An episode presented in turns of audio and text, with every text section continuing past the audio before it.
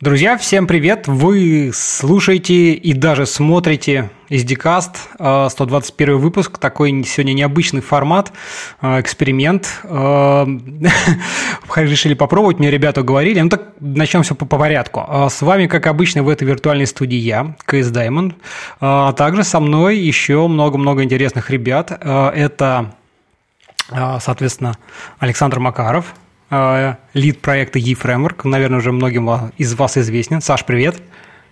Привет. Э, Антон Морев, основатель и CTO компании WarmSoft. Привет. Привет, привет. И Сергей Жук, разработчик из Skyeng. Серега, привет. Привет. Вот, ну, кого-то из нас вы, наверное, уже могли видеть, слышать не один раз на разных конференциях, лайвах, стримах, онлайнах э, и где-то еще. Вот, а, но, кстати говоря, еще стоит сказать и назвать одного невидимого участника нашего мероприятия. Это Алексей Корнеев, который, в общем-то, должен был рулить всем нашим процессом, но, надеюсь, он тем не менее примет какое-то участие в силу некоторых заминок, пока что он отсутствует. А, так вот, сегодня основная наша тема – это, в общем, код-ревью и как его надо проводить, какие есть э, для этого интересные, полезные, плохие практики, у кого что прижилось, у кого нет. Вот, и мы попробуем это обсудить на нашем опыте, каких-то привести примеры, так сказать, из наших реальных там проектов, команд и прошлых, поэтому должно быть очень интересно. А, но вначале давайте по традиции, может быть, э, еще раз повторим для наших слушателей, для тех, кто вдруг не знает, все же пару слов про себя. Ну, давайте начнем порядку. Вот, Антон, давай с тебя. Пойдем по часовой стрелке. Да, да, спасибо, спасибо. Всем привет, меня зовут Антон Морев, и я как бы являюсь руководителем своей небольшой студии. Мы занимаемся заказной разработкой, и в основном это система по автоматизации бизнес-процессов. И как бы вопрос код-ревью у нас стоит довольно-таки остро и не остро одновременно, потому что иногда мы делаем проекты типа маленьких лендосов, где код ревью, в принципе, довольно-таки кажется странной тратой времени, а иногда делаем серьезные проекты по автоматизации больших-больших офисных центров, где код ревью стоит применять. И регулярно возникает вопрос, как нам, когда стоит этого делать, когда этого не стоит делать. Собственно, поэтому я здесь оказался довольно-таки интересно эту тему подискутировать. И также, помимо основной деятельности, у меня там свой канал, я беру интервью разных интересных людей в мире IT. Вот, последний, недавно брал там интервью у автора PHP дайджестов Романа Пронского. Он, кстати, вот нас сегодня смотрит. Рома, привет тебе, спасибо, что пришел.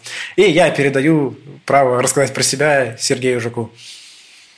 А, спасибо, Антон. Всем привет. Да, меня зовут Сергей Жук. Я а, бэкэнд-разработчик из Skyeng, и, скорее всего, вы меня знали или видели по моим выступлениям про синхронный PHP. И вообще наша сегодняшняя встреча изначально родилась из моего доклада по, про код-ревью, где я писал свое видение, видение нашей команды в Skyeng, и все это завертелось в комментариях, стали, появились разные полярные точки зрения, и вот мы сегодня собрались все это обсудить. Ну, передаю слово дальше. Саша Макаров. А, я Саша Макаров, и а, сейчас я наиболее, наверное, известен тем, что руковожу разработкой фреймворка EE, но, а, естественно, с код-ревью в open source я знаком не понаслышке, но а, также я работал в достаточно большом количестве и коммерческих компаний, а, совершенно разного плана. То есть это был и Skyeng, который продуктовый, и аутсорс, и даже корпоративные гиганты типа Siemens. И везде я сталкивался с немножко разными подходами к код-ревью. Ну и вот от доклада как раз э, Сергея у меня прилично подгорело, потому что часть этих практик э, я бы никогда не стал применять, и надеюсь это обсудить. Да, ну что ж, вот уже Саня очень хорошо как раз подвел. Как, э, давай, давайте расскажем, как это все началось. А началось это все после выступления Сереги на одном из метапов, где он как раз таки делал доклад про код-ревью, и как-то я посмотрел и в Твиттере написал, что тоже, что кое-какие моменты меня зацепили, и что-то мы так, э, так сказать, языком зацепились, э, все вместе дружно что-то пообсуждали. Вот. Поэтому сейчас мы дадим слово Сереге, чтобы он немножко такую вводную сделал, про что же был доклад, какие-то основные тезисы, дальше попробуем по ним пробежаться. Но пока, чтобы немножко как бы было интересно, вот давайте мы сейчас запустим голосовалочку об, э, общую а, про то вообще, как сказать, что же должно проверяться в код-ревью. Поэтому, друзья, пожалуйста, не стесняйтесь там проголосовать. Потом в конце мы посмотрим, какие были результаты, их вместе дружно обсудим. Да, скажу, забегая вперед, скажу, что это не единственная голосовалочка, которая у нас сегодня будет. Вот, поэтому интересно будет как раз-таки поменяется ли мнение и на некоторые взгляды. вот, на это посмотрим. Да, голосовалку мы кинули в чатик. Но для аудио, собственно, наших слушателей скажу, что, конечно же, мы голосом все это в конце обсудим, поэтому не переживайте. Тут особо визуала никакого нету, но может, результаты мы озвучим. Вот, ну что, Серег, давай расскажи, про что ты, у тебя был доклад, какие основные тезисы, положения и моменты. Да, давайте буквально несколько минут. Для чего вообще нам код-ревью? Этот процесс, на который мы уже тратим время, когда и код написан, и задача вроде решена. И многие думают, что код-ревью помогает нам избежать каких-то багов, когда мы вот строчка за строчкой читаем текст и пытаемся найти там какой-то баг. Я с этим лично не согласен и считаю, что фундаментальная цель задачи код-ревью – это шаринг знаний в команде и поиск более лучшего решения. Когда мы не просто вливаем там кучу кода в мастер, а вся команда каждый раз просматривает предлагаемые изменения, оценивает их, и тем самым знания о коде, они равномерно распределяются между всеми членами команды. И под знаниями здесь я имею в виду не какие-то ну, имею в виду какие-то технические моменты и знания о самом домене. Наверняка многие из вас в работе в open source сталкивались с pull-реквестами, где там на тысячу строк километровые такие, или просто мешанины из всего подряд. Там и рефакторинг, и фича, и какие-то мелкие изменения. И здесь ревьюеру очень тяжело оценивать подобного рода изменения. Когда, к примеру, в одном pull-реквесте смешан рефакторинг и фича, и ревьюеру придется оценивать сначала рефакторинг, удачен ли он, поменялось ли поведение системы, оценивать и оценивать фичу. Выполнено ли бизнес-требования, решена ли задача и в целом удачно ли решение. И то есть, если подходить к процессу код-ревью с точки зрения шаринга знаний, поиска лучших решений, то тогда мы мешаем, когда мы мешаем в одном pull-реквесте разные изменения, мы тем самым усложняем жизнь ревьюеру, вставляем ему палки в колеса. И мы у себя в команде этот момент заметили и ввели правило, что в одном pull реквесте мы не мешаем разного рода изменения. Если это рефакторинг, то он отдельно. А если это фича, то это отдельный pull request. Если какие-то простейшие изменения, то тоже отдельно. И получается, что а, вместо привычного подхода, когда одна задача, один pull request, мы можем иметь несколько таких небольших pull реквестов каждый из которых содержит изменения только какого-то одного вида, одного рода. И каждый из реквестов является продолжением предыдущего. Такие реквесты обычно быстро, легко ревьюются, и в них гораздо больше шансов получить какой-то фидбэк, какие-то улучшения. И считаю, что вот такой вот наш подход, он будет полезен не только в enterprise разработке продуктовой, но и в open source. Если на работе у меня э, есть какой-то регламент, да, я просто могу завернуть такой реквест, сказать, что переделывай, то ну, в open source, да, здесь, конечно, такое не прокатит, и здесь нужно более деликатно подходить и как-то разруливать ситуации с километровыми pull-реквестами. Но, с другой стороны, со стороны мейнтейнера, э, мне, например, не хочется тратить свое свободное время, разбираясь в чужом коде на тысячи строк. Если я хочу это смержить, то мне придется с этим разбираться, да, потому что все это поддерживать потом именно мне. И если там реквест, в котором и рефакторинг, и какие-то мелкие изменения, и фича, и, например, рефакторинг классно, мне нравится, но фича с багом, то я не смогу смержить отдельный рефакторинг, чтобы улучшить мой код, мою либу. Мне надо будет подождать, пока пофиксит фичу, и заново ревьюить, и бесконечно с этим страдать. Поэтому мой, мой подход такой, что максимально облегчаем жизнь ревьюеру, разбивая изменения на маленькие pull реквесты каждый из которых содержит изменения только какого-то одного вида. Вот Понятно. моя ну, позиция. можно так сказать, что вот тот процесс, который код-ревью ты описал, который есть, он, в принципе, ну, такой, в, неком, в некотором смысле близок к идеалу, или что-то тебя еще вот в нем бы ты хотел улучшить? Не, мне я такой, наверное, фанат, да, вот для меня он близок к идеалу. Хорошо, супер. Ну, сейчас мы это все обсудим, но вначале давайте попробуем просто по, по, немножко пофантазировать, какой вот для каждого из нас там идеальный код-ревью процесс, да, просто понять, к чему мы стремимся. А, Саш, ну скажи, как, как ты себе этот процесс представляешь? А, если опустить, конечно, то о чем Сергей говорил, то для меня, конечно, процесс код-ревью немножечко другой, идеальный. То есть, во-первых, из него по максимуму удалено все, что может быть автоматизировано. То есть, ну, опять же, Код стайл, э, соответственно, какой-нибудь автоматической тулзой проверяется, стат-анализ проводится и так далее, и так далее. То есть э, ревьюер, в общем-то, должен проверять в принципе, саму логику, саму применимость этого, саму, сам бизнес-домен как поменялся, и прежде всего смотреть на соответствие вот этого. Плюс э, смотреть на важные штуки типа перформанса и так далее, но то, что вот как раз автоматика не может засечь.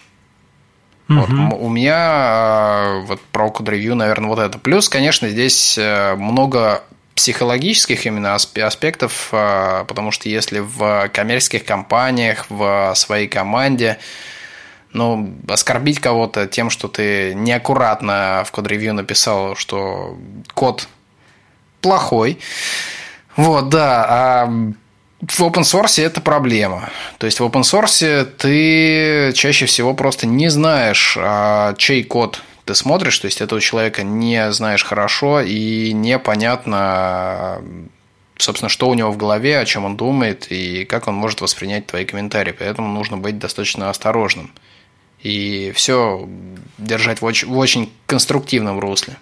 Угу. Понятно, понятно. Антон, давай ты тоже что думаешь про идеальный код-ревью? Слушай, у меня, знаешь, сразу первая мысль такого э, слегка говнокодерская, идеальный код-ревью – это тот код-ревью, которого нету, вот, который, который занимает минимальное количество времени. Ну, то есть, если у нас ну, регулярно в процессах вставляются палки в колеса в виде, не знаю, в виде большой очереди на код-ревью, которая, ну, мы ждем, мы хотим релизнуть какую-то маленькую фичу, и у нас есть человек в виде бутылочного горлышка, через которого все проходит, то есть, вот, вот когда такой штуки нету, код-ревью уже близок к хорошему. Ну и, конечно, я за автоматизацию, поскольку ну, автоматизация выигрывает наше время, всякие вещи типа код стайл и так далее, ревьюер вообще ну, не должен проверять. То есть, если ему уже приходит как бы на код ревью, код, который аффектит конкретно бизнес-логику и решает конкретную задачу. То есть, мы уже про проверяем то, что влияет на наш конечный результат. То есть, вот это близко к идеальному код ревью в моем понимании. Понятно, понятно. Но давай, то, давайте тоже скажу пару слов со своей стороны. Мне кажется, в код-ревью, в общем, тут, э, как, как по мне, самый важный момент – это именно, чтобы ревьюеры проводили ревью как бы честно, полноценно. То есть, это не поверхностное ревью, ну, то есть, человеческий фактор для меня самый важный в код-ревью. Потому что автоматизация хорошо, ее прикрутила, она зашибись, работает и не сбоит. Но все упирается в людей, да. Вот много было высказано правильных мыслей, что там надо, чтобы код-ревьюер был там не один на всю команду, то есть это не должен быть тимлит, это все же кросс-ревью какой-то должно быть. А, это и позволяет расширить чуть больше знаний о проекте разным людям. Вот. Он не должен быть там долгим, безусловно, с хорошим фидбэком, конструктивным, да, вот. Тут тоже как бы есть особенности, потому что, например, в команде, если там вы все уже много лет работаете вместе, можно там как бы и поматериться, и друг на друга наехать, но если это воспринимается именно просто как не какое-то оскорбление, а как, как, ну, как часть культуры скажем так, команды, ну, почему нет? Как бы это, я в этом ничего плохого не вижу. В случае, там, если это что-то публичное, конечно, тут э, немножко все должно быть по-другому. Но тут у нас Саня эксперт, он нам еще много всего расскажет по этому поводу. Окей, так, ну, идеальный мы услышали, вот поняли, что таких, конечно, наверное, прям наверное, не, на то не идеальные, чтобы их не было в реальной жизни. Мы только к ним стремимся, да. Давайте поймем, пойдем, попробуем пройтись, понять вот вообще, что а, что, что в текущих процессах хорошо или что плохо. Вот э, Серега уже озвучил там, когда, давайте начнем с первой мысли, это а, разбиение, а, так сказать, всего мерджа, да, ну там мерджа мы будем там реквестом, мерджем, неважно, pull request, merge request, да, понятно, что это такое, а, то есть задача на сливание какого-то куска кода в основную какую-то ветку. Вот. Э, что э, плохо мешать в одну кучу все подряд. Да? И вот тут, э, мне кажется, есть что возразить, наверное, даже в первую очередь Саша со стороны open source, потому что, мне кажется, там как раз процессы совсем по-другому устроены. А, здесь, да, у меня есть два подхода к вот этому самому станку, то есть разделение на pull реквесты которые связаны Первый раз мы начали пробовать это как раз, когда еще был лидом в Skyeng. И, ну, там не, не сказать, что прям сильно зашло, потому что на подготовку этого дела без привычки тратилось довольно много времени. Но, в принципе, было удобно ревьюить, то есть отдельные как бы, изменения было видно. Единственное, что иногда а, ревьюеру было все-таки сложно, потому что он не видел общую картину, и вот каждое изменение, ну, как бы нормально, нормально, нормально, нормально, а если на все сразу посмотреть, бывает, что вместе складывается во что-то стрёмное. Вот. Да, а в open source, ну, это просто не работает, потому что, по крайней мере, это не работает в open source, если это такой живой проект, вот типа и фреймворка, потому что за то время, пока а, человек... Ну, мы это попробовали на конфиг плагине, это i3, то есть там еще не очень интенсивная а, разработка, потому что у нас достаточно много пакетов, и это был всего лишь один из пакетов, и мы на нем решили обкатать. Вот. И здесь было сделано, по-моему, 6 или 7 вот этих вот pull реквестов цепочкой, что один, э, каждый там в следующий, в следующий, в следующий, вот, э, все в мастер, и когда ты один из них мержишь в мастер, э, в мастере уже происходит что-то, еще туда влетает и так далее, и все остальные пять приходится переделывать и мерж конфликты разрешать. Потом то есть на первом шаге это после первого мержа это примерно 5 мерж конфликтов, на втором 4 мерж конфликта, потом 3 мерж конфликта, 2 мерж конфликта и 1 мерж конфликт. И то есть вместо того, чтобы, да, конечно, ну, напрягает немножечко посмотреть э, код, в котором там 5000 строк. Ну, в общем-то, ничего страшного. Наливаешь себе кофе, берешь себе бутербродик, садишься, входишь в режим дзена и берешь ручку с карандашом, рисуешь все на бумажечке. Но, в принципе, нормально заходит. То есть, да, один вечер на это приходится потратить, но, в общем-то, ничего в этом супер ужасного нет. Если, конечно, этот код, ну, как бы не просто так сделан. Иногда даже мелкий код на него смотришь, и непонятно, что это такое. Вот. Про то, что шаринг зданий не работает, но а, да, скорее всего, кроме а, мейнтейнера, никто код из 5000 строк а, читать особо не будет, но а, в том же open source, по крайней мере, в e-фреймворке мы все документируем, и вместе с кодом идет документация. То есть документацию обычно ребята все-таки читают, и в этом плане шаринг знаний все-таки прокатывает. Mm. Вот, ну, вот поэтому я считаю, прежде всего, что у Сергея этот подход, но он не всегда и не везде применим. Опять же, скорее всего, в коммерческих проектах, в особо интенсивных командах э, тоже это работать не будет. Если один и тот же кусок э, более-менее меняется, и могут появиться мерж-конфликты. Угу. Ну, давайте сейчас мы пока эту тему обсуждаем. А мы тут запустим еще одну голосовалочку, как раз-таки про то, сколько изменений допустимо в рамках одного pull реквеста поэтому, друзья, проголосуйте, потом в, в конце обсудим, как бы, насколько большими они могут быть. А, Антон, ты там или Серег, ты что можешь, так сказать, возразить, а, сказать на это, что таких... Ну, давайте, давай, давайте я, да, оппонирую немного. Я так послушал Сашины доводы, и для меня выглядит так, что, типа, если я взял молоток, стал им забивать гвозди и разбил себе пальцы, то виноват молоток. Ну, смотри, если каждый, вот в Skyeng, когда внедряли, если каждый реквест разбитие было стрёмным, да, и вот кто-то неправильно структурировал, и снаружи ревьюеру была не видна картина, ну, блин, значит, не умели пользоваться, значит, не объяснили, и тот, кто структурировал реквесты, его косяк. Я же, мой подход предполагает, что ты отдельно отправляешь фичу, отдельно рефакторинг, там отдельно простейшие изменения. И каждые эти штуки между собой никак не связаны, по идее. Ты, если каждый из них будешь мержить, у тебя код инкрементально будет становиться лучше, но при этом они никак не связаны особо. И... А по поводу в open source блин, ну жестко один вечер потратить на ревью. Если, если, конечно, тебе за это платят, то окей, why not? А если вот ты такой поработал, приходишь в субботу, там думаешь, о, мою либу какой-то pull реквестик там впервые за полгода засабмитили, открываешь, а там, о, еще и тестов, например, нету. Думаешь, с одной стороны, да, чувак потратил время, разобрался в твоей либе, что-то написал, но с другой стороны, как я это воспринимаю, это неуважение к моему времени, что мне придется...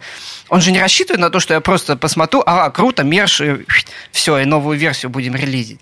Что мне теперь придется тратить свои там выходные или время и разбираться в этом коде. И потом эти пишут, что, блин, посмотри pull request, а что так долго? И вот это вот все вертится. Мне кажется, нет такой, что ли, культуры в open source, когда к контрибьюторам не контрибьюторам, а ковнерам лип вот так вот относится. Типа, вот, на, мам, я накодил, смотри, разбирайся и мерж побыстрее.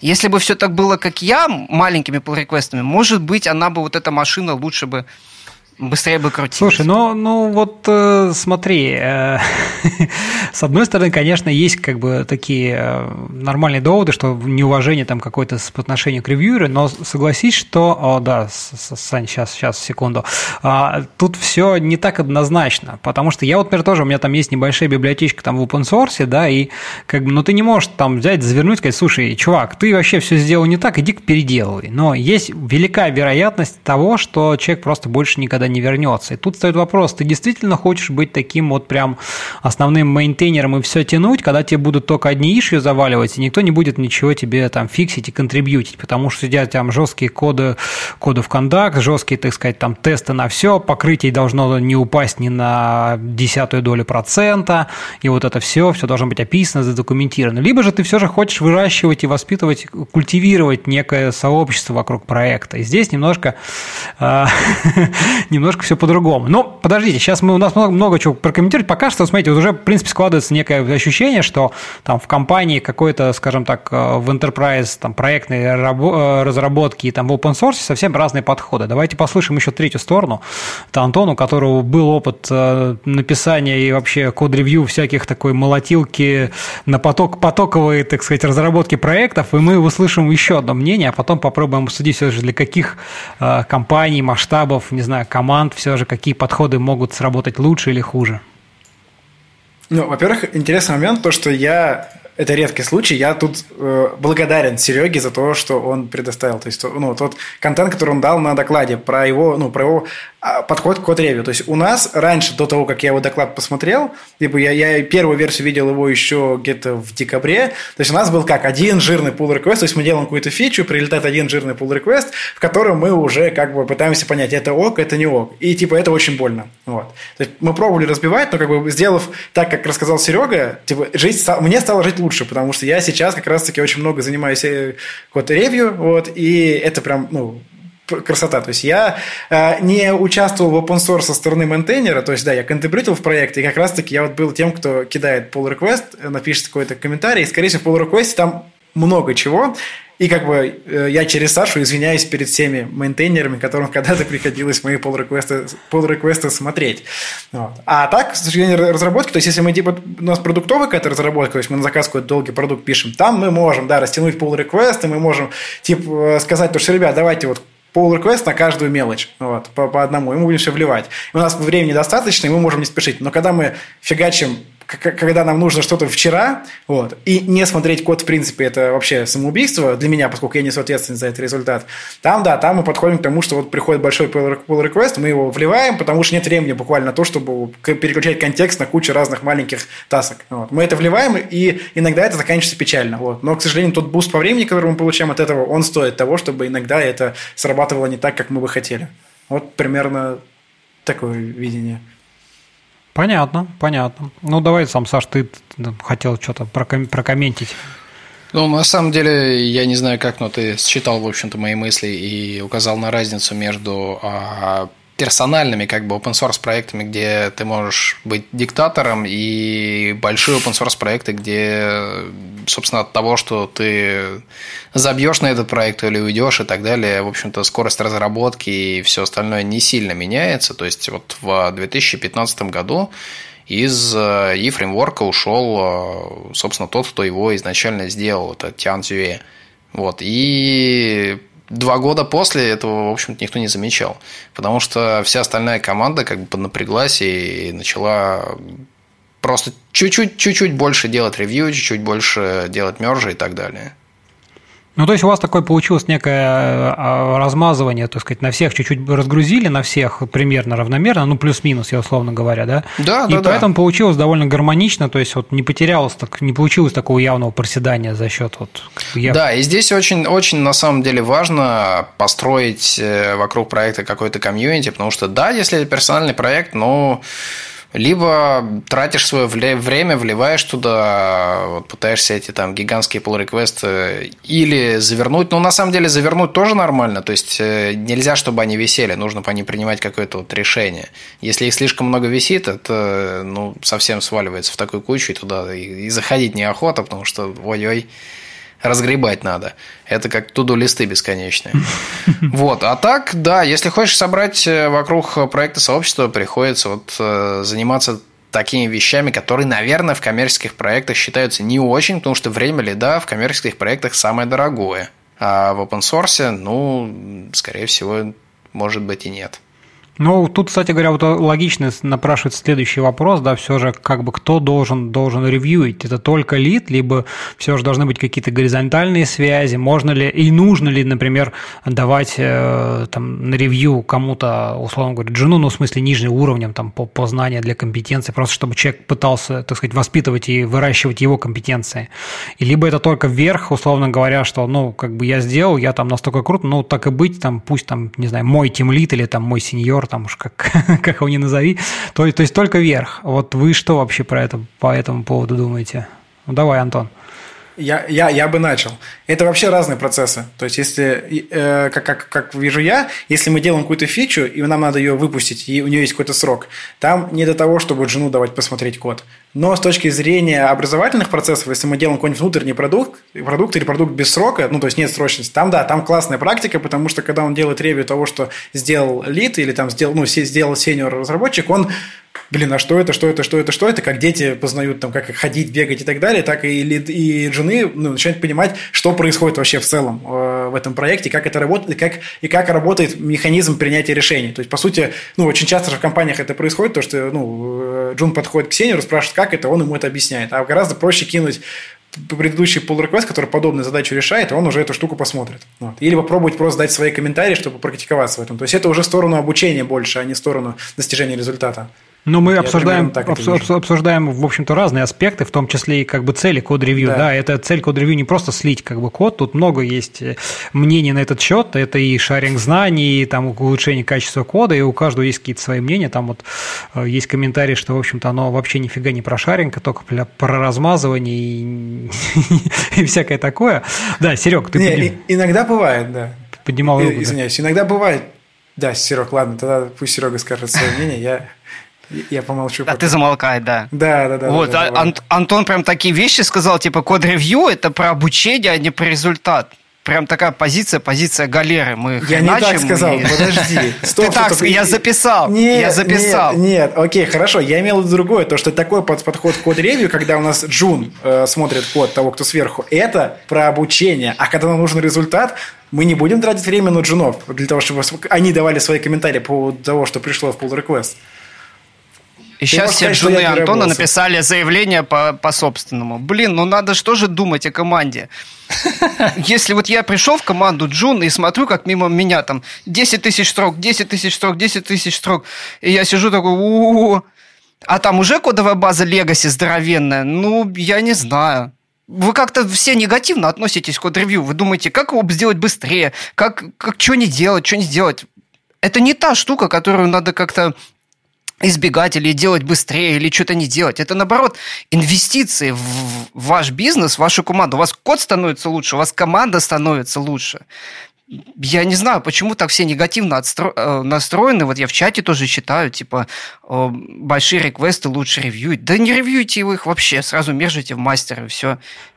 Все будут Слушайте, а, кстати, у кого-то вот реально был настроен такой, в смысле, опыт, чтобы давать, э, ревьюить merge квесты, так сказать, менее, менее компетентным там разработчикам? И вот как бы профит У меня такой опыт был. Я пришел, ну, не джуном, но в команду, где все были сильные, и меня добавляли сразу ревьюером, и я оценивал, смотрел именно вот архитектурные решения, где какие-то паттерны сделаны, и впитывал. Даже не сколько знания о домене, а какие-то архитектурные решения. И для меня это прям было таким бустом в карьере.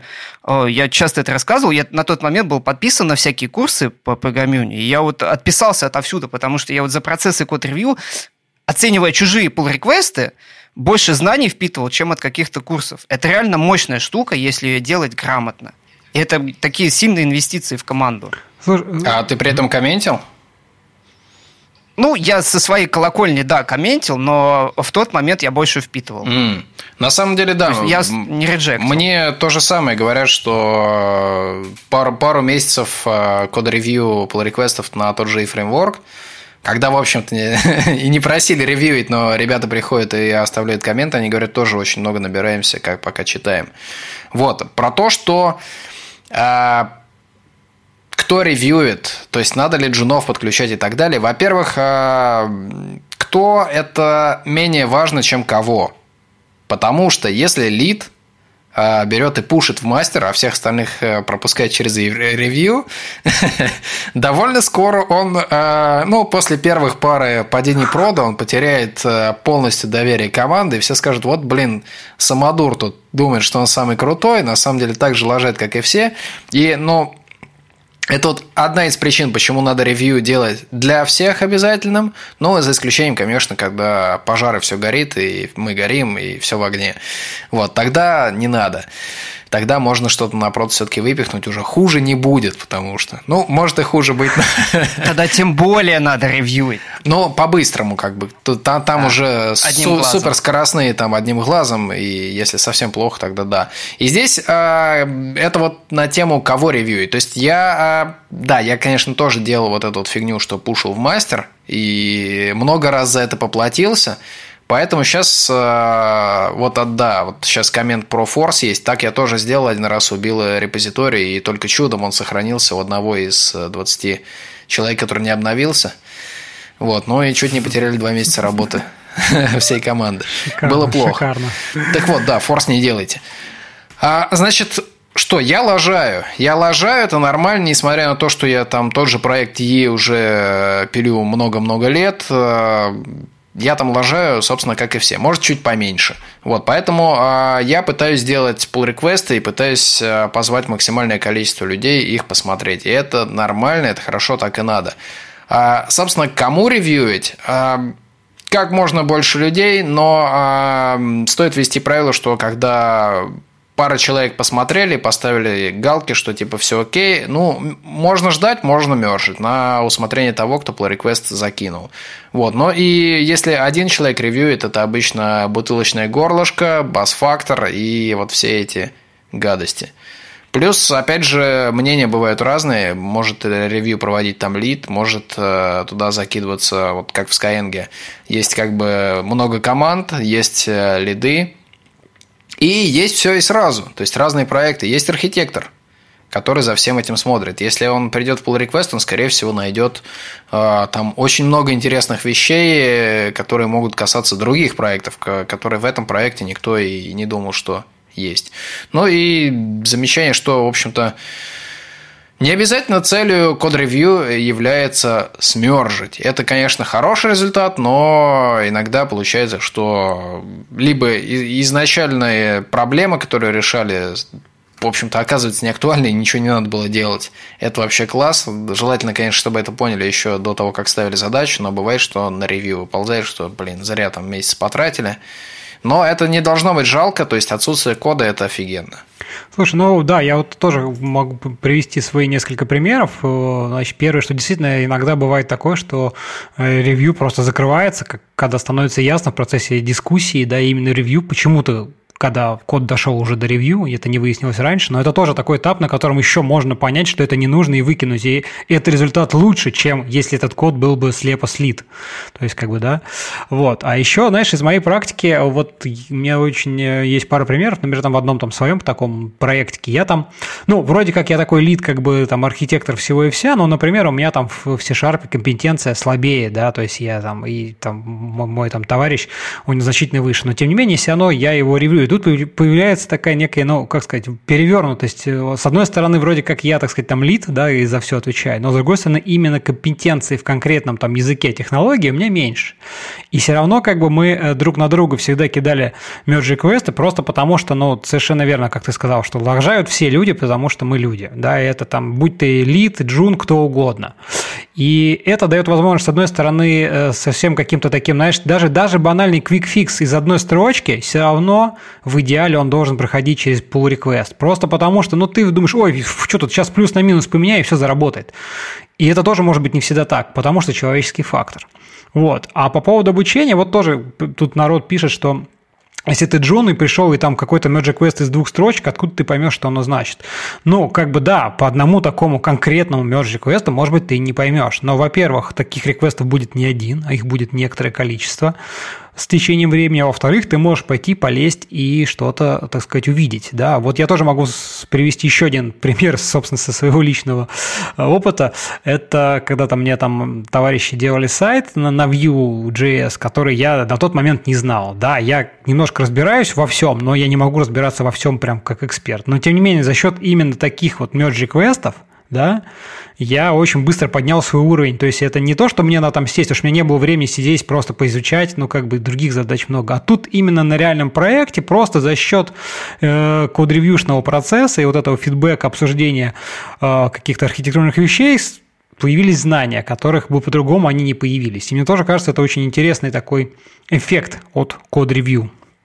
Если что-то там еще кому-то есть добавить. А, я знаю. О, Антон, слушай, ты нам еще, знаешь, чего? Как раз мы обсуждаем, кому ревьюить, кто ревьюить. Вот ты, у тебя есть очень хорошая история про то, как э, ревьюил товарищ, который нифига не разбирался в IT. Ну да, да, да, это есть статья на Хабре интересная «Заблуждение клин архитектуры». И мы приходили к клиенту, название клиента не буду говорить, но, в общем, большой-большой enterprise клиент, и как бы там вот круглый стол, и за, за этот круглый стол приходим мы, как команда разработчиков, приходят там разработчики клиента, и вот их технический директор. Я, я допускаю, что у него есть большой опыт разработки в прошлом, но ему кто-то скинул, мы, мы, мы, мы как бы в документах писали то, что мы будем делать по клин-архитектуре, э, и он в этот же день видит статью на Хабре «Заблуждение клинной архитектуры». И он такой, ребят, я прочитал экспертное мнение, типа, в общем, это неправильно, вы знаете, типа, я в свое время прогал там на э, Паска, не Паскале, там, дотнете на старом, там, типа, я, я имею опыт, я, типа, почитал, я с ними согласен. Давайте-ка вот пару неделек я посмотрю ваш код. Вот. И в итоге а, он влезает нормально. в этот процесс, и кончается это тем, что ему, разумеется, все не нравится, потому что он как бы опирается на текущие знания, которые там на Хабре пишут, причем я ни в коем случае не обесцениваю Хабр, вот, но как бы вставляет палки в колеса, а потом у него же претензии, то, что а что так долго? Вот, почему вы так долго это ревьюете? То есть, если ревьюет человек, который не находится глубоко в этой теме, э, либо в языке программирования, либо в бизнес-требованиях, а еще в, в идеале и там, и там, там, конечно, очень больно. Вот. Э, прям становится ну, нереально больно становится, потому что, типа, а это зачем, а это что? Да, типа, и, и, и особенно печально, когда возникает вопрос, типа, а что это за конструкция? Это декоратор. А что такое декоратор? А, вот. И, в общем, типа, и, э, э, и занимаешься, типа, ну, я, я не против заниматься обучением, я этим занимаюсь регулярно, но у нас в смете не могут стоять э, обучение клиента там, базовым, базовым вещам там, того или иного языка программирования. Вот. То есть, это, это, в общем, очень, очень неприятный процесс, и хотелось бы, чтобы такого у нас больше не было. Мы, мы стараемся это пресекать сразу же. Так что ревьюить надо тому, кто, кто, кто имеет на это право. Четко надо определить, кто ревьюет, а кто нет. Вот. То есть, и тут писали про джунов, то, что жены, разумеется, пусть смотрят код. Мы только рады, пожалуйста. Эти pull реквесты они лежат же пачкой, их можно посмотреть всю историю pull реквестов Смотрите, не хочу. Но просто зачастую жены в нашем случае, если мы говорим не продуктовую разработку, а вот как э, Сергей сказал, молотилка, да, в которой, типа, мы быстро все фигачим. Вот, в нашем случае, типа, почему-то женам с слабо интересно это становится, типа, смотреть чужие pull реквесты которые были до этого, если не пришла задача сверху. Вот. Типа, если сверху сказали, посмотри pull request, он, да, посмотрит, там, отметит чего-то, и все. То есть, исключать человеческий фактор, то, что человеку может быть банально лень, и он, как это, как в меме, который кидал Саша, напишет LGFM, вот, то, что все хорошо, вливаем, вот, то есть, это исключать никогда нельзя. Слушай, ну вот вообще тут какое-то у меня такое складывается ощущение, что когда вот такое потоковая разработка, там вообще все процессы в среднем они как-то, ну, так у меня к ним... Через жопу. Да, через одно место оно как-то все так немножко, потому что, но, то есть нет, с одной стороны, ну, это же хороший инструмент, там, в том числе и повышение знаний и всего, вот мы сейчас это все обсудили, там, на свои примеры привели, что действительно это работает, да, а тут как бы главная цель просто побыстрее что-то сделать, отправить, неважно, как там оно будет поддерживаться, не поддерживаться, ведь как бы, ну, проект сдали, денег получили, погнали следующий, вот, да, то есть как бы важнее получить результат, который, по сути, просто, просто заработать деньги. Ну, ты улыбаешься, наверное, в общем. Иногда такое случается, вот. Иногда как бы сразу ясно то, что проект, скорее всего, не, не выживет. Вот. Типа, если это речь про лендос, там вообще, ну, типа, лендос запускается, две недели у него трафик гонится, типа, там надо лишь бы работало, лишь бы быстро получилось. Вот. А, ну, а если мы делаем серьезную разработку продуктовую, особенно какой-нибудь финтех, где деньги, и банки и так далее, там, там уже в любом случае, даже когда ты делаешь какой-то Hello World банковскому клиенту, там уже надо миллиард согласования проходить внутри нас и вовне.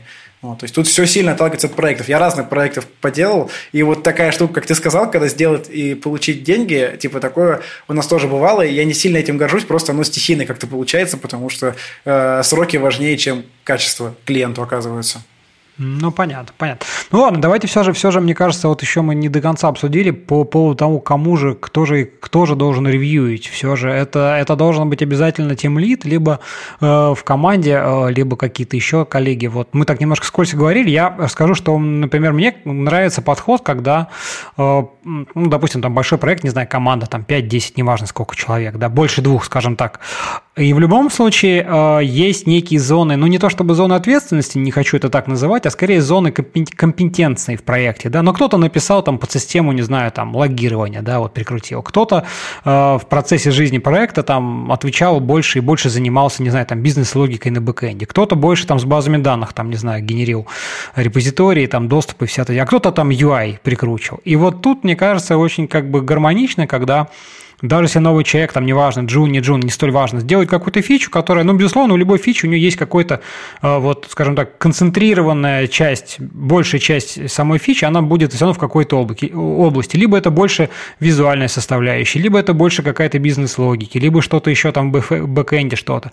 И направлять ее на ревью именно тому человеку, кто больше именно в этой части кода изначально что-то делал. То есть тогда, потому что тот человек, э, ну, изначально лучше в нем разбирается, и, в общем, может, наверное, более оперативно. Это не всегда так, безусловно, но здесь мне все равно кажется довольно логично. Потому что у меня, например, вот в одном из проектов было большой-большой проект, там какие-то миллионы строк кода, не знаю уж, это так.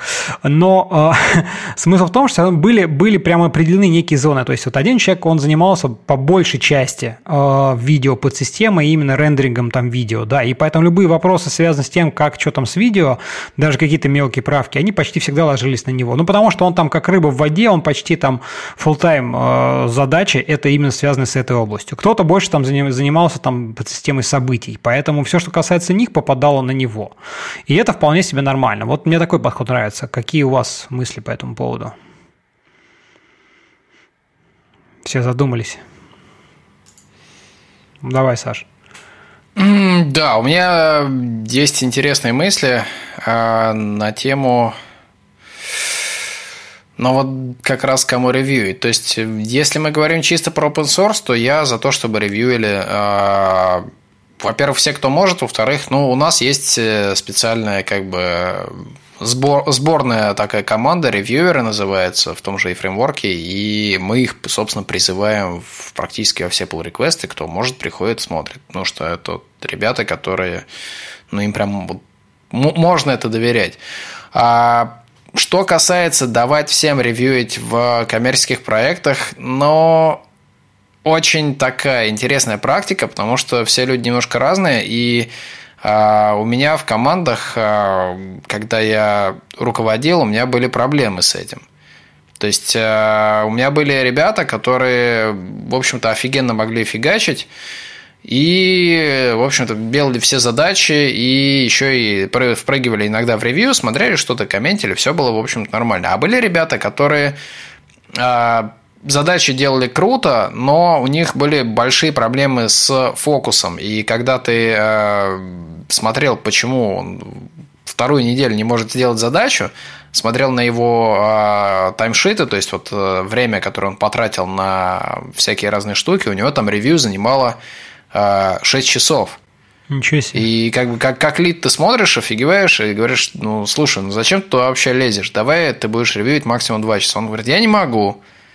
У меня все это мигает, у меня как бы хочется закрыть вот эти вот все задачи, чтобы штуки, там, нотификации.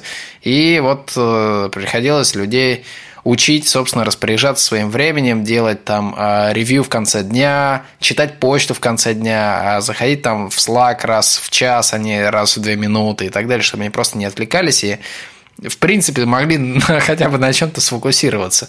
Это большая была проблема, и некоторые люди, бывает, что они как бы немножко не понимают своей роли в команде. То есть, они раньше были, допустим, э, лидами, пришли в команду и ведут себя как, как лиды, только без ответственности. Вот, да. А пришли они разработчиками, соответственно, как бы ревью не их прямая задача, и они занимаются 90% времени как бы ревью, а 10% времени вроде как пытаются задачами, но ничего у них не выходит, потому что времени, собственно, не осталось.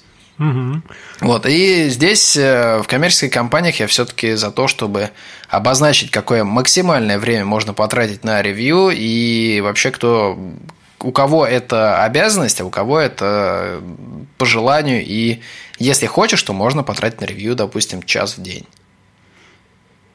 Слушай, ну как раз ты очень, очень хорошо подвел. Давайте сейчас обсудим про, про тоже один, мне кажется, такой важный аспект и момент в процессе код-ревью. Это сколько времени на него должно уходить.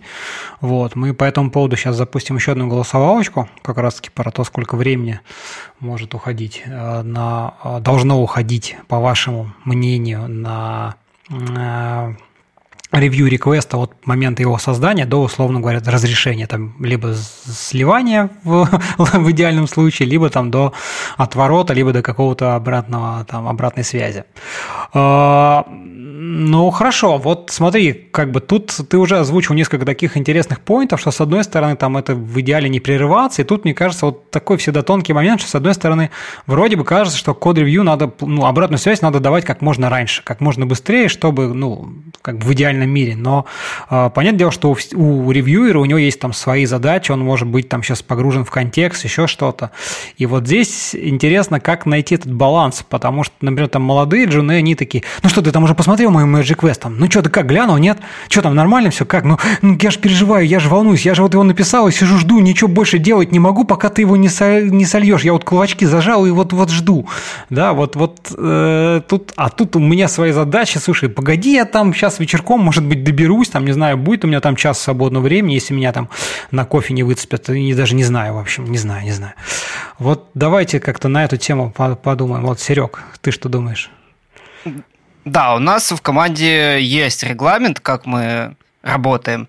И он такой, что когда прилетает pull request на ревью, тебе приходит от э, письмо, и ты доделываешь вот то, чем ты сейчас занимаешься, чтобы не терять контекст, и идешь ревьюить, потому что считается, что эта задача, она уже сделана. Осталось вот просто посмотреть и залить на прод. Все как бы ждут. То есть то, что ты сейчас делаешь, оно еще в процессе, а эта задача уже сделана. И ты идешь ревьюить, если там reject, э, то все, возвращайся к своим делам. То есть, получается, у нас в команде всегда ревью было в большем приоритете, чем твои текущие задачи, потому что, опять же, код уже написан. Его осталось только смержить.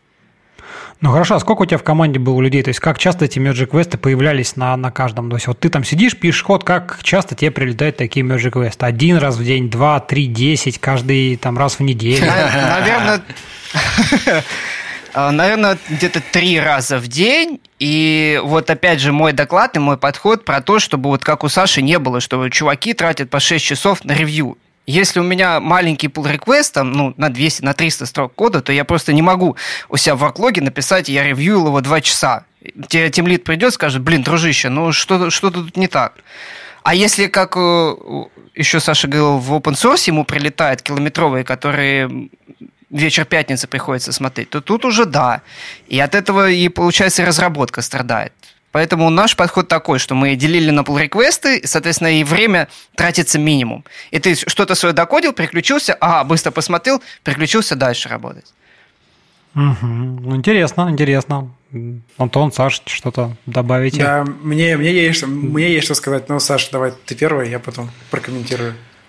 Окей, а по времени ревью, ну, чем быстрее, конечно, тем лучше. А в том же фреймворке E а, рекорд, наверное, отсмотра код-ревью – это одна секунда. Да, бывают такие правки. А, бывают э, подольше, наверное, самое длинное у меня заняло неделю на код-ревью, причем это была неделя не просто потому, что я на что-то отвлекался, а неделя где-то по 3-4 часа в день я просто вот сидел и втыкал вот в эту вот в штуку с кодом, потому что, ну, очень такие сложные, стрёмные, непонятные вещи там какие-то были. И таких, наверное, было за все время два, кажется, pull реквеста и один мы при этом завернули. То есть сказали, не, мы, мы вообще не согласны, это жесть, это никто не поймет, это как бы норм как фича, но мейнтейнить это, это никто не сможет. То есть такого, такого не надо. В а, коммерческих, опять же, проектах, компаниях и так далее, а, опять же, опыт а, руководства в Skyeng показал, что когда у тебя в команде достаточное количество людей, то ревью действительно, вот как Сергей сказал, оно вылезает на передний план, и оно а, важнее, по крайней мере, для лида, чем а, то, что он там сам фигачит идеальный классный код. Потому что если пересчитать так, то то, что лид создал из себя бутылочное горлышко и не пропускает вот код-ревью, ему там что-то еще надо делать, еще, еще, еще, это тормозит всю команду, и в итоге он делает э, команде в целом гораздо хуже, чем если бы он сам фигачил, несмотря на то, что сам он может, возможно, в пять раз быстрее фигачить, чем любой из отдельных членов этой самой команды. Вот, но а, здесь, опять же, главное не переборщить, потому что э, вот у Сергея, видно, не супер прям адский проект, там всего лишь там три pull реквеста в день прилетело. А у меня это было по на пике, наверное, по 15 pull реквестов, причем не самых маленьких. И все за один день это было немножко мощно, и из-за этого я выделял как бы что ревьюли утром и ревьюлю вечером. А в середине дня я этим, в принципе, не могу заниматься и не занимаюсь. Так что вот, ребят, рассчитывайте. Вот у нас так. Прикольно, интересно послушать. Смотри, у меня есть понятие в компании pull request, это стандартно, когда создается request, на, него прилетает ссылка. То есть, пока вот Серега говорил про то, что мы э, переходим к pull request, если приходит уведомление, пока он эту фразу говорил, мне прилетело вот два pull request на меня как раз-таки в рамках наших задач. Вот, и, типа, я не могу, к сожалению, уйти сейчас отсюда и пойти их смотреть. Вот, а еще такое интересное понятие стул request. Это когда в рамках одного офиса разработчик подкатывается на стуле и говорит, то посмотри, пожалуйста, типа, что это такое, ну, быстрее, чем создавать pull request, поэтому, типа, у нас такое понятие стул request. Есть вот, типа, вот он, если надо подъехать, подъехать, спросить, и если считать количество pull и стул реквестов вместе, то, типа, тут, да, с ума можно сойти. То есть, мне, ну, у меня это регулярная штука происходит, и поэтому подход Сереги, который он сейчас рассказал, мне он, мне даже страшно представить, что я буду так делать, то, что я буду свои задачи, которые проходят, э, ставить на паузу для того, чтобы смотреть pull реквесты Просто я из них никогда не выйду. То есть, я всегда буду только этим и заниматься. Причем у нас по фронту pull реквесты смотрят, ну, смотрю не только я, вот, и, но все равно как бы я могу в этом принимать участие, вот, а по бэкэндеру я как бы стараюсь любой код хоть хотя бы одним глазом просмотреть. И получается, у нас будет ну, бесконечный цикл, я буду бесконечно только смотреть pull реквесты а свои задачи операционно делать не смогу. Вот, поэтому тут как бы зависит от ситуации. Да, если бы я был простым разработчиком, да, я бы, то, я бы с радостью смотрел бы pull реквесты потому что это гораздо интереснее, чем писать свой код. Хотя, ну, зависит от ситуации, но смотреть чужой код, особенно его комментировать, вот, типа, это, это гораздо интереснее, чем Весел, придумывать Веселее, гораздо веселее. Да, да, потому что стороны-то комментировать гораздо легче, типа, а, тут говно, тут тут плохо там и так и далее. И залогировать вот. а, можно потом 6 часов и сказать тем лиду, да, я он работал да. 6 часов код ревью. Да, да, да, да, да. Это какая-то, как у юристов, есть шутка, то, что у юристов KPI считается по количеству правок к документу. То есть, типа, если ты кидаешь на согласование большому клиенту документы, вот если там меньше 10 этих правок на одну страницу, значит, юрист плохо отработал. Ну, судя по всему, у них там, видимо, такие KPI. Вот, также можно у нас в разработке вводить количество комментариев по pull реквестам Вот, и, типа, тогда, да, качество кода сильно вырастет, и мы будем заниматься э, код ревью всего того, что новое не выходит. То есть, будем, по сути, в цикле этим заниматься. То есть, поэтому блин, сложный, сложный вопрос, сколько времени тратить, минимальное количество времени тратить. Я бы, я обычно просматриваю, чтобы не было какого-нибудь трэша, как иногда у нас была, была история, то, что э, чувак, э, ну, закоммитил просто ну, э, прямую там захардкоженную дев-ссылку на, ну, на опишку. И все, типа, и пока отправил это на ревью. Я вот такие вещи быстренько просматриваю и смотрю, чтобы ну, никто не закоммитил, как вот Серега рассказывал в примере, типа, ну, на статье в Хабре, то, что, чтобы никто доступ к базе данных э, в pull request не отправил, чтобы это не полетело на прод, чтобы это нигде не осталось. А сама проверка уже детальная, это уже не моя часть, если ну, на это времени, в принципе, не хватает. Но у нас в целом уходит, ну, часа полтора-два на pull request, если мы делаем ну, просто обычный какой-нибудь проект, не, ну, типа, несерьезный продукт, где надо проверить еще, ну, когда еще клиенты, с клиента специалист смотрит, а просто наша, конкретно с нашей стороны все делается. Ну, максимум часа полтора-два в сумме уходит на pull request, и он либо нафиг посылается уже совсем, типа, переделывать, либо он уже мержится в main ветку. Вот как это теперь уже видишь вот скоро скоро нельзя так ладно мы мы, мастер, мы у себя мы мы да. здесь в подкасте в стриме можем говорить и мастер слейв блэклист whitelist я вот только что все озвучил и можете слушай у меня к тебе все, э, все спасибо спасибо Кость. У меня да. по поводу тебя твоего твоего высказывания. Есть один комментарий. Смотри вот ты говоришь там нельзя мержить ну в смысле нежелательно окей мержить там всякие доступы к базам данным там дев окружение и прочее а я тебе могу сказать что вот у меня был например кейс тоже из своего опыта что а когда это вполне себе может иметь положительный эффект. Когда у тебя есть разработчик, который, допустим, он не настолько крут, там, джун, чтобы он мог сразу все настроить. Да? А тут ты просто, условно говоришь ему, слушай, делаешь git-клон, там, не знаю, npm start, npm run, там serve, и все.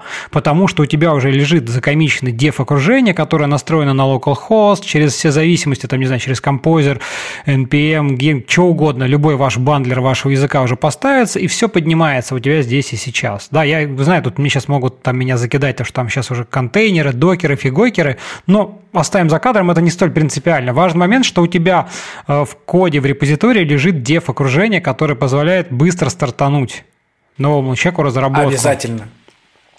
Обязательно так, но главное, чтобы как бы это было э, забирание из, какого, из какого-то переменного окружения, допустим, там, как вот в PHP есть функция env, мы в скобках пишем первым аргументом э, ключ, по которому мы забираем, а вторым дефолтное значение. И, конечно же, в дефолтном значении у нас будет dev stand, dev окружение, чтобы все поднялось из коробки. Но чтобы не было прямого, ну, прямой ссылки в, в самом коде, чтобы нельзя было ее поменять никак при, потом, при изменении переменных окружений. Я про это говорю. Вот. Или, когда, или когда пароли в базу данных кладут без, ну, без обертки в env. Я, честно скажу, да, сейчас, Саша, дополнишь. Я, честно говоря, не вижу в этом особой проблемы, когда у меня закомичено файлик, где в окружении, где написано там база данных localhost, тест-тест. Ну, как бы чего? Такая база данных, в принципе, на проде не должна появиться. Вот если она появилась на в проде, база данных, тест-тест, то это проблема, э, так сказать, процесса угу. публикации вашего кода, вашего приложения, но никак не разработки, в моем представлении. Окей, я неверно формулирую мысль.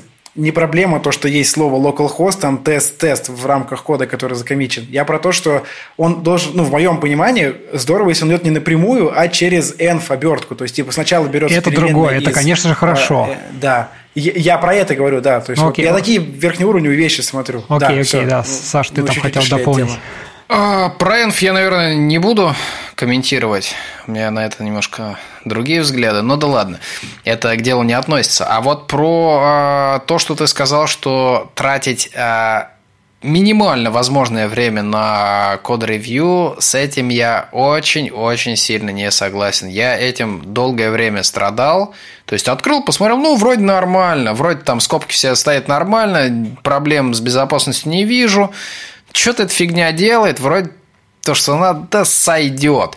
Но нет, это дело не работает, поэтому а, вот сейчас мы начали составлять себе до, достаточно большое а, количество гайдлайнов для того же написания и фреймворка, и там у нас один из гайдлайнов за номером 13 рассказывает про код-ревью. И там есть замечательный первый пункт, что pull request надо чекаутнуть в IDE, и а, посмотреть вообще на картинку в целом. То есть, если вы смотрите на div, а, вы ничего не увидите. Вы увидите какие-то мелкие косячки, которые вообще не важны, которые можно не исправлять, этот код будет годами работать, но да, техдолг будет немножко вырасти, ничего страшного.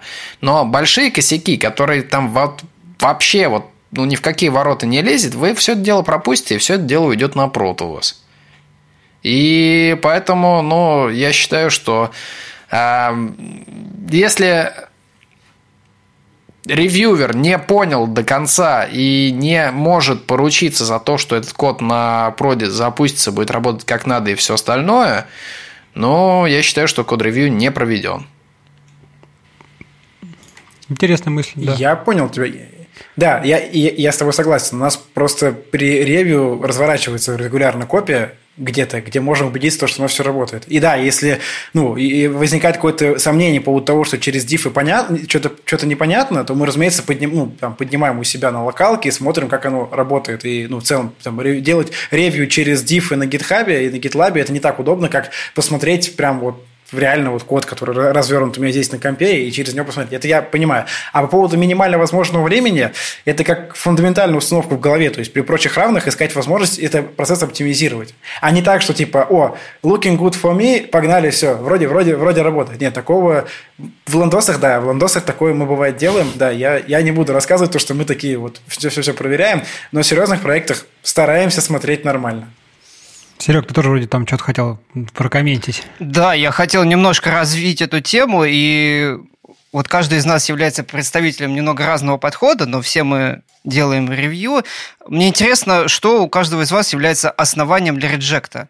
Вот в open source, в продуктовой, на лендосе, например. Вот у нас, мы сначала у нас жестко было, мы прям отсматривали и часто реджектили, потом решили, что нет, надо немножко потолерантнее быть. И вот сейчас мы реджектим, если, ну, если прям полностью неверно сделано, то есть оно работает, но прям бизнес, бизнес-требования не выполнены, или если команда архитектурно не согласна. Если там какие-нибудь там мелкие шероховатости или, может, там какой-нибудь паттерн можно было завязать, а его не использовали, мы как бы ставим approve, мержится, и потом, если пишем замечание, и если автор pull request захочет, я надеюсь, что он захочет поправить это, то он вернется и сделает. А так вообще нет. Если, в принципе, это работает и, в принципе, норм, то мы опрувим. Какие у вас вообще практики? Реджекта. Что является основанием? Давайте я начну. А, практики реджекта в и в open source, и в коммерческих проектах. Первое правило полностью совпадает с твоим. То есть, если поставленная задача не понята, выполнена не так, то есть решено что-то другое, то, естественно, это все надо заворачивать. Даже если код выглядит нормально и как бы архитектурно все круто, но как бы сделай не то, что просили. Это реджект прям сразу. Дальше. А, в open source все интереснее. Здесь э, контекст проекта того же и достаточно широкий, поэтому мы реджектим, ну, не реджектим, мы стопаем и говорим, ребята, тесты давайте. То есть, если у нас не было а, теста, который а, фейлил на мастере, а потом исправился pull реквестом то это как бы повод этот pull request самый завернуть. Есть исключения, где протестировать, конечно, очень тяжко, но тогда мы, может, как бы это пропустим, но в большинстве случаев нет. А, это, наверное, вот э, две таких прям ого-го штуковины, которые вот идут на reject. Еще, конечно, а, security и performance – ну, потому что в фреймворке, который используется там на гигантском количестве сайтов, допускать дыры в безопасности или регрессию по перформансу значительную ну, никак нельзя. А, да, в принципе, это в принципе в коде не, не стоит делать. И здесь тоже будет реджект, поэтому критерию. Наверное, это все. То есть мелочи, ну, мы не реджектим. Мы либо их сами исправляем, либо как бы просим исправить, но забиваем, или даже мержим и немножечко подзабиваем на всякие там мелочи. Потому что, ну, код есть, код работает, да, он не идеальный, но это окей. Угу, интересно. По поводу Антон, ты что думаешь? Да, да, да, да, да, мне прям как раз есть что сказать. А, самый ад – это ревьюить изменения схемы GraphQL, вот в моем понимании, потому что там дырок по перформансу, по безопасности там просто, просто гора. Не, я уважаю GraphQL, типа классная технология, все, вот, но при этом как бы это жесть, потому что мы не знаем, мы это поле написали, вроде смотришь ревью, а там типа вот маленькое поле и типа ну все ничего ничего не поменялось, а потом оказывается то, что мы встречаемся с n плюс один проблемой через две недели как это поле используется в другом месте. То есть, да, вопрос перформанса, он крайне важен, и вопрос отложенного, отложенной деградации перформанса вместе с масштабированием. То есть, ну, вот как раз-таки для этого тем лиды смотрят на код ревью, прошу прощения за неправильное ударение, вот это я путаюсь, путаюсь постоянно. Кстати, как правильно? Э, Серега говорит ревью, но я ему не очень верю. Вот кто-нибудь может сказать? Э, как, надо как верить. надо верить, правильно Все, говорить. Я же доклад делал про это, мне можно верить. Ты что? Хорошо, хорошо, ладно. Я тебе все равно не верю. Спасибо, Саша, вот, в общем, код ревью. Вот. А, возвращаясь к теме. А, да, вопрос безопасности, вопрос перформанса. И, да, по поводу того, что ты сказал, решена ли, решена ли задача, иногда бывает такое, что разраб, решая одну задачу, решил другую проблему. То есть, типа, вот такие ситуации тоже, они, ну, принимаются, и их реджектить не надо. То есть, если решил... А, погоди, погоди, проблему, а да. Э, он случайно захватил и решил две проблемы в одном pull реквесте или он а, решил одно, решил другое, а изначально не решил? Вот, да, изначальную не решил. Вот такое, такое тоже может быть. А это вопрос постановки задачи. То есть, э, когда клиент говорит, сделайте, чтобы было красиво, вот, и ага. по, косяку, на, по, по косяку нашему на фильтрации до разработчика дошло, сделайте красивенько, пожалуйста, вот, то есть, типа, никакого премодерации не было. Там получается так, что разраб, ну, решает другую проблему. Вот. Это очень и типичная такое, ситуация. Антон, когда э, представители бизнеса, то есть продукт менеджеры проект менеджеры и так далее, дико пинают разработку, чтобы они э, как бы делали все хорошо, но при этом не дают на это времени. задачи настолько расплывчаты, что э, решая эту задачу, они как бы какая-то проблема решается, но не та. Да, да, и да. да. Это, это, это очень, это очень типично. История. Так они еще за это не, не готовы платить. Вот, ладно, прошу прощения за ставку не по теме, вот, двигаемся дальше. Да не, не, нормально, нормально. Я, я на самом деле вот тоже, у меня вполне такое часто, ну не часто, в смысле, но периодически бывает ситуация, э, когда действительно ты там поставил задачу, и разработчик, когда ее начал делать, в процессе увидел там какой-то косяк, но он прям вот здесь и сейчас. Ну, то есть это не какой-то глобальный там баг, который там действительно можно, а именно просто, ну, потому что ты уже в контексте, и тебе там, условно говоря, правильную добавить условия там возврата, неправильную обработку логики, это там, условно говоря, одна строчка изменений, действительно получается ситуация, что у тебя в рамках одного pull реквеста закрывается там одна, две, там, неважно, задачи. Да, а может быть, она зарегистрирована там, условно говоря, в баг-трекере, может быть, не зарегистрирована. Просто об этом пишется в комменте, что да, это там, условно говоря, не только там клоуза с решеточкой 759, но и еще пофиксил вот такую штуку, которую нашел в процессе. Я не вижу в этом ничего страшного, хотя вот, например, по Серегиной логике, да, изначальной, это надо разделить на два pull реквеста. Один, где все, кроме правки одной строчки, где там, не знаю, плюс на минус, и в отдельном по реквесте второе.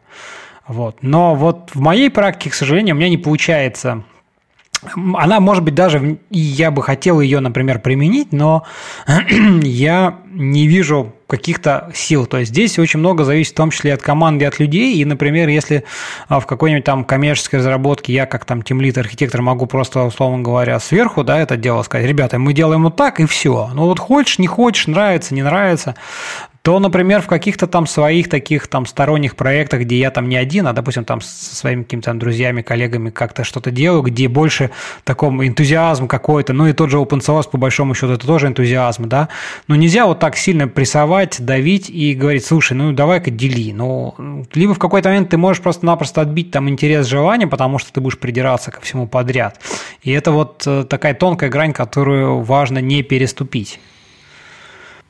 У меня, кстати, есть вопрос к Сергею, потому что когда изначально он доклад этот делал, у меня тут тоже на этом месте дико пригорело. А, у меня были ситуации, когда а, я не был а, на руководящей должности в этих командах приходил, в общем, лид, и как раз чтобы себя разгрузить и так далее, он вот вводил вот эти вот отдельные маленькие pull request, он вводил там, что ну, обязательно там должны быть тесты и так далее, и так далее. В общем, дико жестил, и разработчики, но мы общались между собой, и как бы лид просто зашел немножко не с той стороны, вот с ноги дверь открыл, сказал, у нас вот жесткое ревью, у меня времени мало, а у вас типа много, вот вы типа и страдаете. И реакция, естественно, команды была в штыки воспринять, э, сделать там э, отдельный чатик, где все друг другу жаловались на него. Вот, да, что бывает. Если такой чатик есть, это, ну, это на самом деле не очень плохо. Хотя бы ребята куда-то выпускают пар. Вот, если они, каждый сидит и накапливает, будет хуже. Вот, и, собственно, как? Каким образом а, в вашей команде это занесли, как именно Лид объяснил, что это надо, и как именно он объяснил то, что вот вся команда должна страдать ради того, чтобы у него появилось чуть больше времени. Ну а почему негативный такой подход? Почему страдать? А, ну, потому же, что до, до, ну, до этого, допустим, был другой лид и команда разработки с обычным как бы ревью, с большим там реквестами. Он сидел, ревьюил, все было круто, не надо было заморачиваться, там, три дополнительных часа. Ну, ему, то, ему чтобы... нравилось ревьюить э, реквест да. на тысячу строк, а, а, ну... а он как бы не, он, он не высказывался. То есть разработчики не знали. Разработчики думали, что для лида это как бы норм. А, ну То тут, тут он, проблема... Он, он, он, он им не жаловался, соответственно, они привыкли к этому, а тут пришел какой-то вот узурпатор, принес свои э, адские практики и сказал, вот мы вот это тут так делаем, а вот здесь мы типа вот так не делаем, и все. И потому что я так сказал. Но видишь, вам, получается, не объяснили. Вам дали пилу, сказали, пользуйтесь, а вы стали забивать гвозди. А, нам нет, нам донесли проблему, что ну, тяжело тяжело ревьюить. То есть у нас изначально мы ставили на качество, не на э, доставку фичей, а именно на качество. То есть мы договорились с проектом, что да, сорян, мы релизим медленнее, но мы не ломаемся. Вот прям стараемся вообще ничего не ломать. И нам потом сказали спасибо за такое. И нам объяснили, да, что вот, блин, ну реквест реально, чем меньше он, тем быстрее его ревьюет, тем больше какого-то фидбэка положительного для тебя, для ревьюера будет. Вы шарите знания быстрее. Я не знаю, как, как можно хейтить такую идею, если честно. Как, как, можно, было, как можно было нравиться ревьюить э, Хотя я понимаю, как вам нравилось ревьюить километровый pull request. Вы так проскроллили, блин, ну да, нормас, тесты не падают, все, аппрув. Ну и чё? Тогда можно было вообще убирать, сразу деплоить, если, если там мастер упал, тогда не, не деплоим. Это прям в Дженкинсе можно было настроить, нафиг вообще это ревью.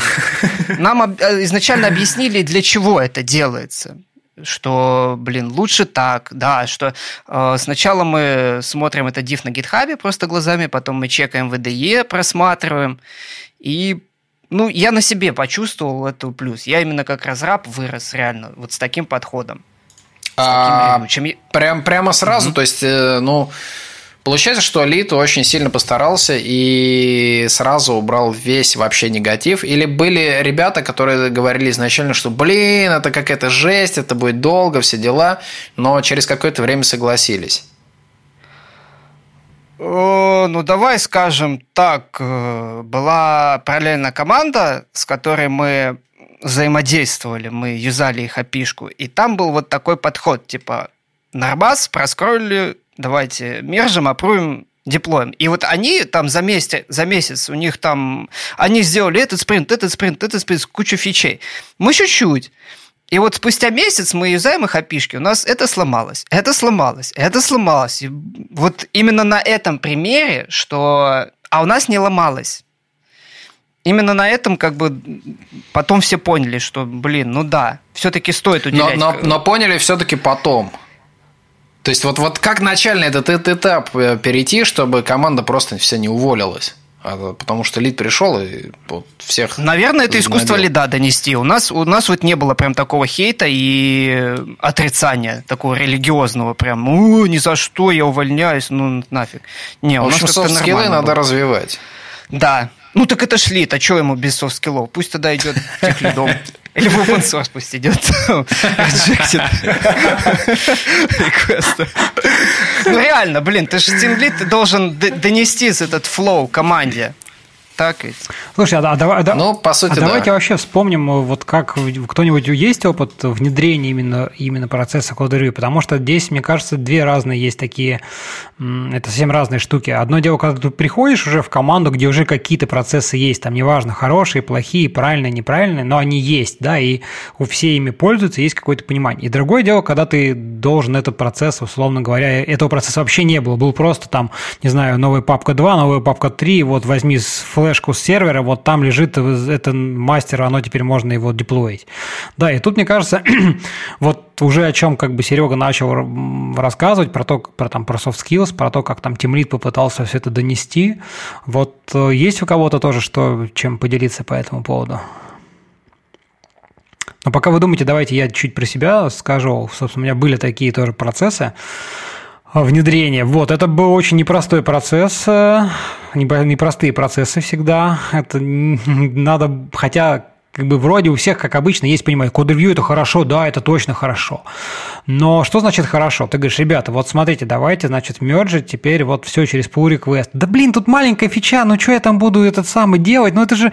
А если, допустим, еще э, люди там виндусятники, не хочется вроде как-то неприлично называть, ну, например, которые пользуются, там, не знаю, гуями, им же там надо мышкой запустить, там, выбрать правой кнопкой мыши, менюшку, создать новую веточку. Они же не могут, как вот э, нормальные люди в консоли, git checkout минус b, все, я уже в новой ветке, и уже готов git ci, am пошел, все. Вот у них только вот это мышиное действие, оно только там занимает минуты какие-то, да, вот. И вот, а зачем, как? И тут как бы, э, конечно, на помощь приходят всякие инструменты такие, ну, например, как там в GitLab, это там просто-напросто ты даешь роль там девелопер, который делаешь protected branches, и все, ты там в мастер никогда не запушишь. Но у меня, например, это было внедрение тогда, когда еще не было GitLab и в помине. И там какие-то эти, я уже даже не помню, как они, Gitosis или еще какие-то, значит, там попытки, первые такие инструменты э, для какого-то такого управления репозиториями, там немножко все было, было более скудно, скажем так. Вот. И приходилось действительно как-то вот, то есть только вот за счет какого-то разговора, убеждения, показывания, что смотри, вот ты там действительно здесь очень хорошо работает э, вот этот такой fail feedback, когда действительно сломалось, ты говоришь, смотри, вот, а если бы ты сделал через request, мы бы его посмотрели, это бы просто не дошло. То есть то есть через какой-то э, идея в том, чтобы м, конечные разработчики, которые как-то почему-то противятся или что-то, чтобы они на своем собственном опыте увидели, поняли свои ошибки. Потому что пытаться навязать, сказать, слушай, я все знаю, у меня опыт, вот смотри, надо так делать. Это не всегда работает. Не, во-первых, кто-то, э, ну, с кем-то у тебя там хорошие отношения, кого-то, действительно, кто-то тебе доверяет, кто там с тобой долго работает, действительно знает, что ты эксперт, и он как бы просто верит тебе на слово, да. Но есть какие-то разработчики, какие-то смежных областях. Например, я тоже внедрял, а, вот про что сейчас там, там на старой работе а, внедрение, где было, там было много, несколько направлений, там веб, там .NET, еще что-то, и я не был экспертом во всех областях. Да, если, допустим, там веб направлений в базах данных я был экспертом, и мне просто доверяли, как бы верили на слово, то, например, там в .NET я вообще там был, по сути, никто. Они ну, что ты тут не будешь? Да, ты так формально там темлит руководитель, но что ты тут мне навязываешь? У нас и так все нормально, новая папка 2, old 2, все работает, хватит тут нам, не придумывай. И вот только вот через такую обратную связь получалось как-то это, это внедрять. Вот такой кейс интересный. Ну, мы внедряли, э, как этот процесс достаточно давно, и я не могу сказать, что мы это внедрение закончили, потому что оно постоянно находится в движении. Вот. Но и для меня оказалось удивительным, что разработчикам нужно сообщить о том, что, ребят, это все то же время, которое вы работаете. То есть не считается полезным временем только то время, которое вы пишете задачу. Как бы вот начинающим разработчикам или тем, кто не работал там в серьезных проектах, для них это новость. О, Фига себе. Ну, или те, кто фрилансером были. Ого, мне будут платить за то, что я дел... за то, что я смотрю код, а не за то, что я занимаюсь задачей. То есть, вот эту штуку, если донести, ну, разработчикам, э, то уже становится гораздо проще. Они гораздо с большим интересом это будут, ну, будут делать. Вот. А сам процесс мы внедряли как? Я начинал сам ревьюить, про, ну, сначала сам свои, то есть я сам написал код, запушил его, потом ну, посмотрел свой, притащил кого-нибудь из тех, кто ну, более-менее понимает, потому что ну, одна голова хорошо, а две лучше. Вот. А потом постепенно просто уже смотрел начал смотреть все, все результаты работы других разработчиков, они же постепенно разрастались. То есть начинал я один, как фрилансер, грубо говоря, и постепенно мы набирали обороты.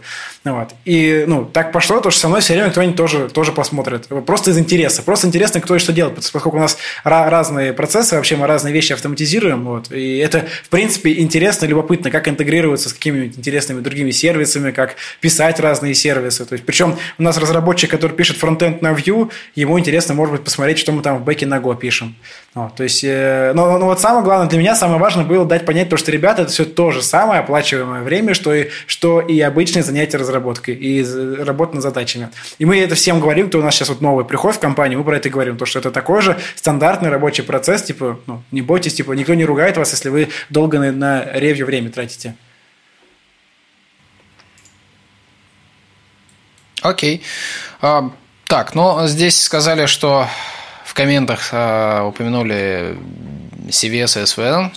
К несчастью, я и то, и другое немножко застал. CVS совсем чуть-чуть. А вот с э, SVN мы нормально так работали. И да, там есть э, ветка по дефолту, называемая Транк, которая, ну, примерно то же самое, что мастер. Мы звали его Транкенштейн потому что адские мерж-конфликты, которые в СВ небольшая проблема, они все время попадали в этот транк, и получался там полный, в общем, Транкенштейн. Все было иногда не очень. Вот, так э, я считаю, что современные штуки типа GitLab, GitHub, там, Bitbucket, ну, тут даже как бы это не личное мнение, а вот просто факт, что они, конечно, небо и земля и просто райские по сравнению с тем, что, что для код-ревью было раньше. Мы код-ревью делали просматривая в VDE и описывая комменты в почте, указывая номера строк. Вот, это было, да, это было очень весело, потом смотришь, тоже в VDE открываешь. Был плюс, потому что никто по дифу ничего не смотрел. Потому что по, по дифу там ничего не понятно. Но был минус, потому что после какого-то мержа номера строк менялись, у нас все сбивалось. Тогда ходишь. вообще. Да, но это немножко ад. На самом деле, да. Я потом узнал, что даже в то время были некие тулзы, которые там привязывались к э, строчкам и так далее, но у нас их как бы не было. И это была большая проблема. Э, но вот мы как-то с этим жили. GitHub классная штука, то есть здесь э, те же самые actions, э, команда GitHub, которую усилил Microsoft, они, конечно, ее очень сильно улучшают, и недавно вот они принесли как раз стат-анализ туда. И не просто принесли, что у нас там галочка ставится, а в самом а, pull request видно как раз все комментарии инлайново от стат-анализа. Это просто мега круто, и это видно и для PHP-шного кода, и для всего остального. И сейчас мы попробовали фан прикрутить. А, нашли, что у нас в коде много очень интересных мест оказалось. А, несмотря на то, что мы как бы и ревью проходили, и все остальное. Вот. И хотим еще попробовать Psalm. Это штука, которая прям говорят, что очень сильно дольше работает, но зато находит очень веселенькие местечки. Вот, но автоматизировать надо, наверное, все по внедрению код-ревью. Сейчас, я думаю, это не большая проблема, потому что большинство слышали, что такое код-ревью, что-то слышали о том, что такое хороший там код-ревью и так далее. Да, кто-то не умеет, но основы как бы они есть, и принести их достаточно легко. Ну, да, сейчас, мне кажется, сейчас там действительно там GitLab, как бы только ленивый уже не слышал GitHub и GitLab такие имена, и как бы там более-менее процесс код-ревью, то есть он, он довольно понятен. Более того, там, если ты делаешь там через веб-интерфейс, он тебе подсказывает, когда ты там запушишь, а давай сделаем pull request, то есть, ну, какие-то такие уже, э, в общем, подталкивают тебя к некоторым действиям, которые, в общем-то, в итоге про это. Слушайте, ну, давайте, наверное, еще поговорим, коль уже затронули тему инструментов, в принципе, разные, как бы, какие тут есть. Если мы много раз упоминали там про то, что надо автоматизировать все, что можно. А, но вот мне хочется, наверное, обсудить, что можно автоматизировать, а что все же в итоге останется, так сказать, на стороне, на стороне ревьюера, да, то, от чего нельзя уйти. Там мы уже много раз упоминали там код-стайлы, э, всякие фиксеры, да, там по HPCS, не знаю, там какой-нибудь ESLint и вот это все, которыми можно что-то проавтоматизировать. Вот э, что, что еще? Ну, наверное, тесты, да, запуск тестов, там покрытие теста, код coverage, оно тоже, в общем-то, CI выполняется, да, ты можешь в конечном итоге увидеть там в том же самом там GitHub, если у тебя там на Travis оно крутится, то он тебе просто прям к твоему pull реквесту подвязывает, что там код coverage decreased или там increased, ты сразу видишь какие-то результаты, можешь открыть ссылку. Что еще? Ну да, статический анализ тоже классные штуки, наверное, правильно, чтобы он там не находил никаких критических, там, не знаю, утечек и прочих косяков. Вот. Что, что, но что еще? Что еще можно автоматизировать, а что нельзя? Ну, от ситуации зависит. Э, допустим, э, есть проекты, где даже ESLint ну, вот очень мало таких проектов бывает, даже те, кто вот, куда ESLint даже вставлять, там, стрёмно это аффектит по скорости. Это мы говорим про те самые вот эти вот нелюбимые лендосы и так далее. Вот. А так вообще мы, ну, исходим из позиции то, что, ну, то, что надо, то и внедряем. Мы, ну, внедрять какую-то фичу ради внедрения фичи в код реве, то есть там при, при, при commit hook, допустим, мы вот вообще очень, очень эту штуку, ну, редко используем, потому что она довольно-таки как это опасно, потому что не, не всегда сразу понятно, что именно произошло, и ну, непонятно, почему оно не запушилось. То есть, типа, мы обычно асинхронно, то есть сначала запушилось, и уже там разбираемся. Ну, разумеется, не в мастер. То есть, э, при, при pull реквесте да, мы уже как бы смотрим, что, что и как происходит. Вот. Но вообще так must-have – это линтеры. И вот, по сути, все то, что назвал, это все так или иначе используется. Я, я нового сейчас даже ничего не смогу придумать и вспомнить. Ну, ок, да, Саш, давай. Про ESLint, конечно, был немножко странная ремарка, потому что он работает не в рантайме.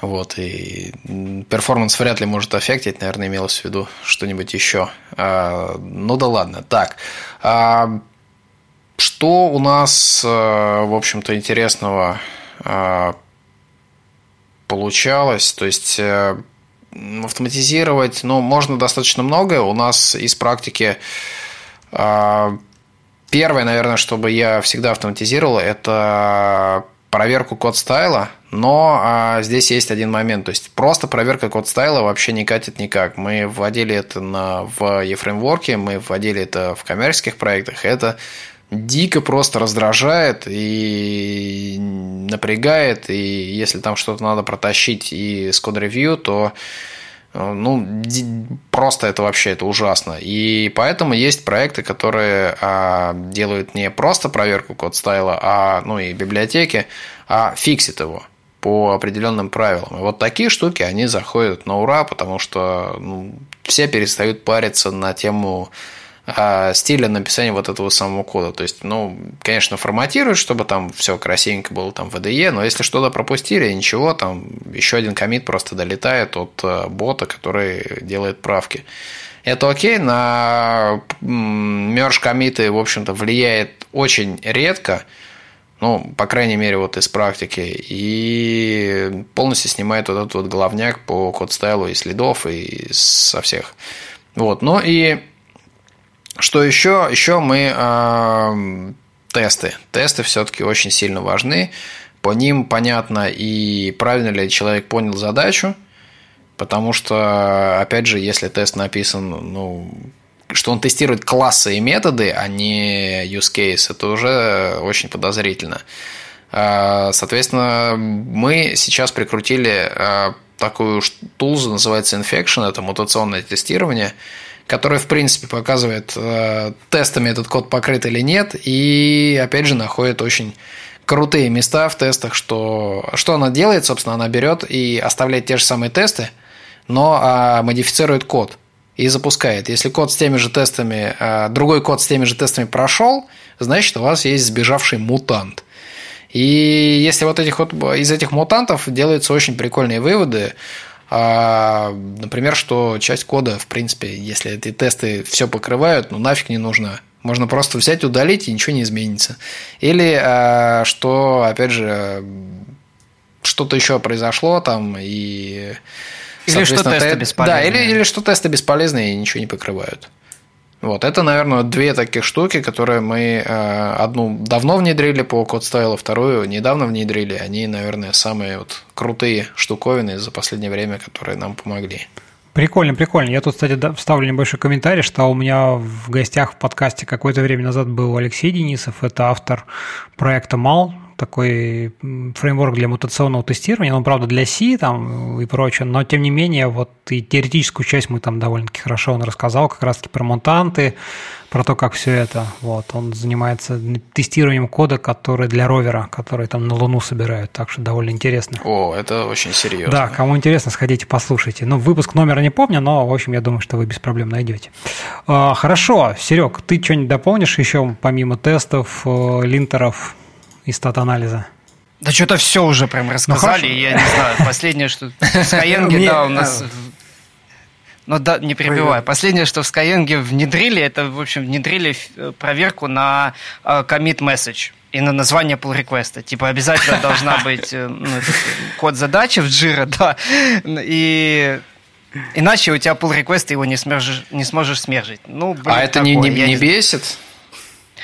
Я не, не хочу это комментировать сейчас, пока работаю Хорошо. А оно такое, да. Это, наверное, да, наверное, то же самое, что с код стайлом. Офигенно было бы, если бы, а, собственно, какой-то бот затягивал commit message неправильно и переформулировал бы его.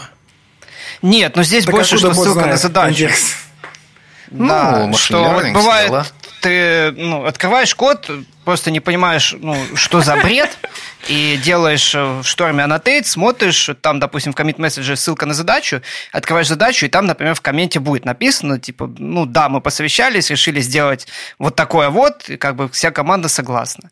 Единственное, для чего это может быть толковым. Слушайте, а я на самом, на самом деле вот мне тоже, для меня лично тоже вот этот момент связывания э, комит сообщений, ну вообще комит месседжей с там таск-трекером кажется важным. Да, я всегда и везде за него боролся. То есть, ну, например, там GitLab, он умеет, когда ты делаешь, э, открываешь таску, ты можешь сделать там create э, branch, он сразу ветку называет э, именем, ну, это, идентификатором этого самого таска. Но это все равно не помогает, потому что я, например, вот как бы будучи там, ну, так сказать, тем лидом, таким основным ревьюером, да, мне много приходится смотреть. я, например, у меня почти всегда, если вообще не всегда, запущен какой-нибудь там, ну, сейчас это форк, не знаю, там, Source 3, ну, в общем, какой-то визуальный интерфейс для, для гита, да, для репозитория. Я смотрю там, где какие ветки, как они числились, ну, чтобы просто понимать вообще, что где происходит. И очень-очень э, э, важно и удобно, классно, когда у тебя в commit месседже написано не просто, типа, что-то поправил где-то, а у тебя есть сразу там, условно говоря, рефс на номер задачи, задачи, ты просто тут же тыкаясь, не выходя из контекста, ни поиском, ничем, попадаешь в таск-трекер свой, открываешь эту задачу, видишь, у тебя ветка сливается, она автоматически закрывается. Ты, когда открываешь diff в pull request, ты видишь именно все изменения, и даже потом, если у тебя diff слился и ветка, условно говоря, удалилась, да, как бы, потому что никто не держит уже старые ветки, ты все равно даже в git логе увидишь, какие коммиты связаны про эту задачу. И это вот порой бывает очень полезно, потому что действительно бывают случаи, они, конечно же, не каждый день это, но тем не менее, когда, слушай, а мы что-то похожее делали в рамках там вот задачи про, про кнопочку, да, ты находишь задачу про кнопочку, понимаешь номер задачи, идешь в git репозиторий в лог, находишь div тех комитов, которые с этой задачей связаны, и видишь, о, действительно, мы тут прикрутили вот это, и это клево, это можно перенести сюда. То есть, и это ну, как бы вещь такая, это повседневная рутина, ну, так и бывают повседневные задачи, которые очень сильно помогают. Вот, Серег, да, ты хотел добавить. Да, еще развить эту тему, э, почему код-ревью важно и почему такие штуки, как вживую обсуждение изменений, вот как у Антона есть тул реквестов, когда ты подвинулся, обсудил, да, и сделали так. А почему это плохо и почему лучше на гитхабе обсуждать это в комит месседжах? Потому что вот опять же, спустя там год или просто ты чужую базу кодовую открыл, увидел какую-то ерунду, а, зашел в этот pull request на GitHub и посмотрел обсуждение – где видно, почему люди приняли такое решение, что они вот предлагали такое, такое, такое, и в конце они обсудили и решили, вот сделаем так, команда согласна. Это тебе дает какой-то контекст, почему было именно сделано так. Даже если тебе сейчас с твоей колокольни кажется, что это полный бред, и как такое можно было сделать. Причем часто так бывает. А когда вы вот так вот э, на соседних стульях обсудили, и все это осталось у вас в головах, вы завтра ушли из компании, пришли новые люди, они смотрят, как так вообще можно было сделать, почему. И вот это все теряется. Если же все обсуждение было в pull request е на GitHub, на GitLab, неважно, просто это зафиксировано, это останется с вами навсегда. Вы всегда сможете вернуться и проревьюить это ревью, понять, почему так сделано. Я с тобой согласен. Это реально иде- идеальный подход. Как это ну, должно работать в идеальном мире. Я ставлю ремарку на свои же слова. Я говорил про ESLint и перформанс. Саш, я имел в виду перформанс разработки с точки зрения скорости дипло... а. разработки новой фичи, а не скорости Окей, работы да, проекта. Я, я, я понял. Да. Хорошо. Да, это важный момент. То есть просто когда приходит проект, на поддержку, где говнокод, извиняюсь, там, и мы запускаем линтер, он там все, все, все, все, все красит в красный, и некоторые вещи он пофиксить сам не может, типа на это времени тратить э, не всегда хочется. Вот, Серега, по поводу того, что ты сказал, то же самое про время. Да, я знаю, что стул request – это очень хреновая практика, вот, и ну, от нее нужно по максимуму как угодно уходить. Вот, но а, иногда, если мы как бы все эти стул реквесты превратим в пул реквесты, у нас просто будет гораздо больше времени на это уходить. И вот приходится балансировать реально постоянно между ну, вот, бизнесовой частью и вот идеальной разработкой. Я сам понимаю реально то, что это хреновая практика. Вот, ну, вот такова жизнь.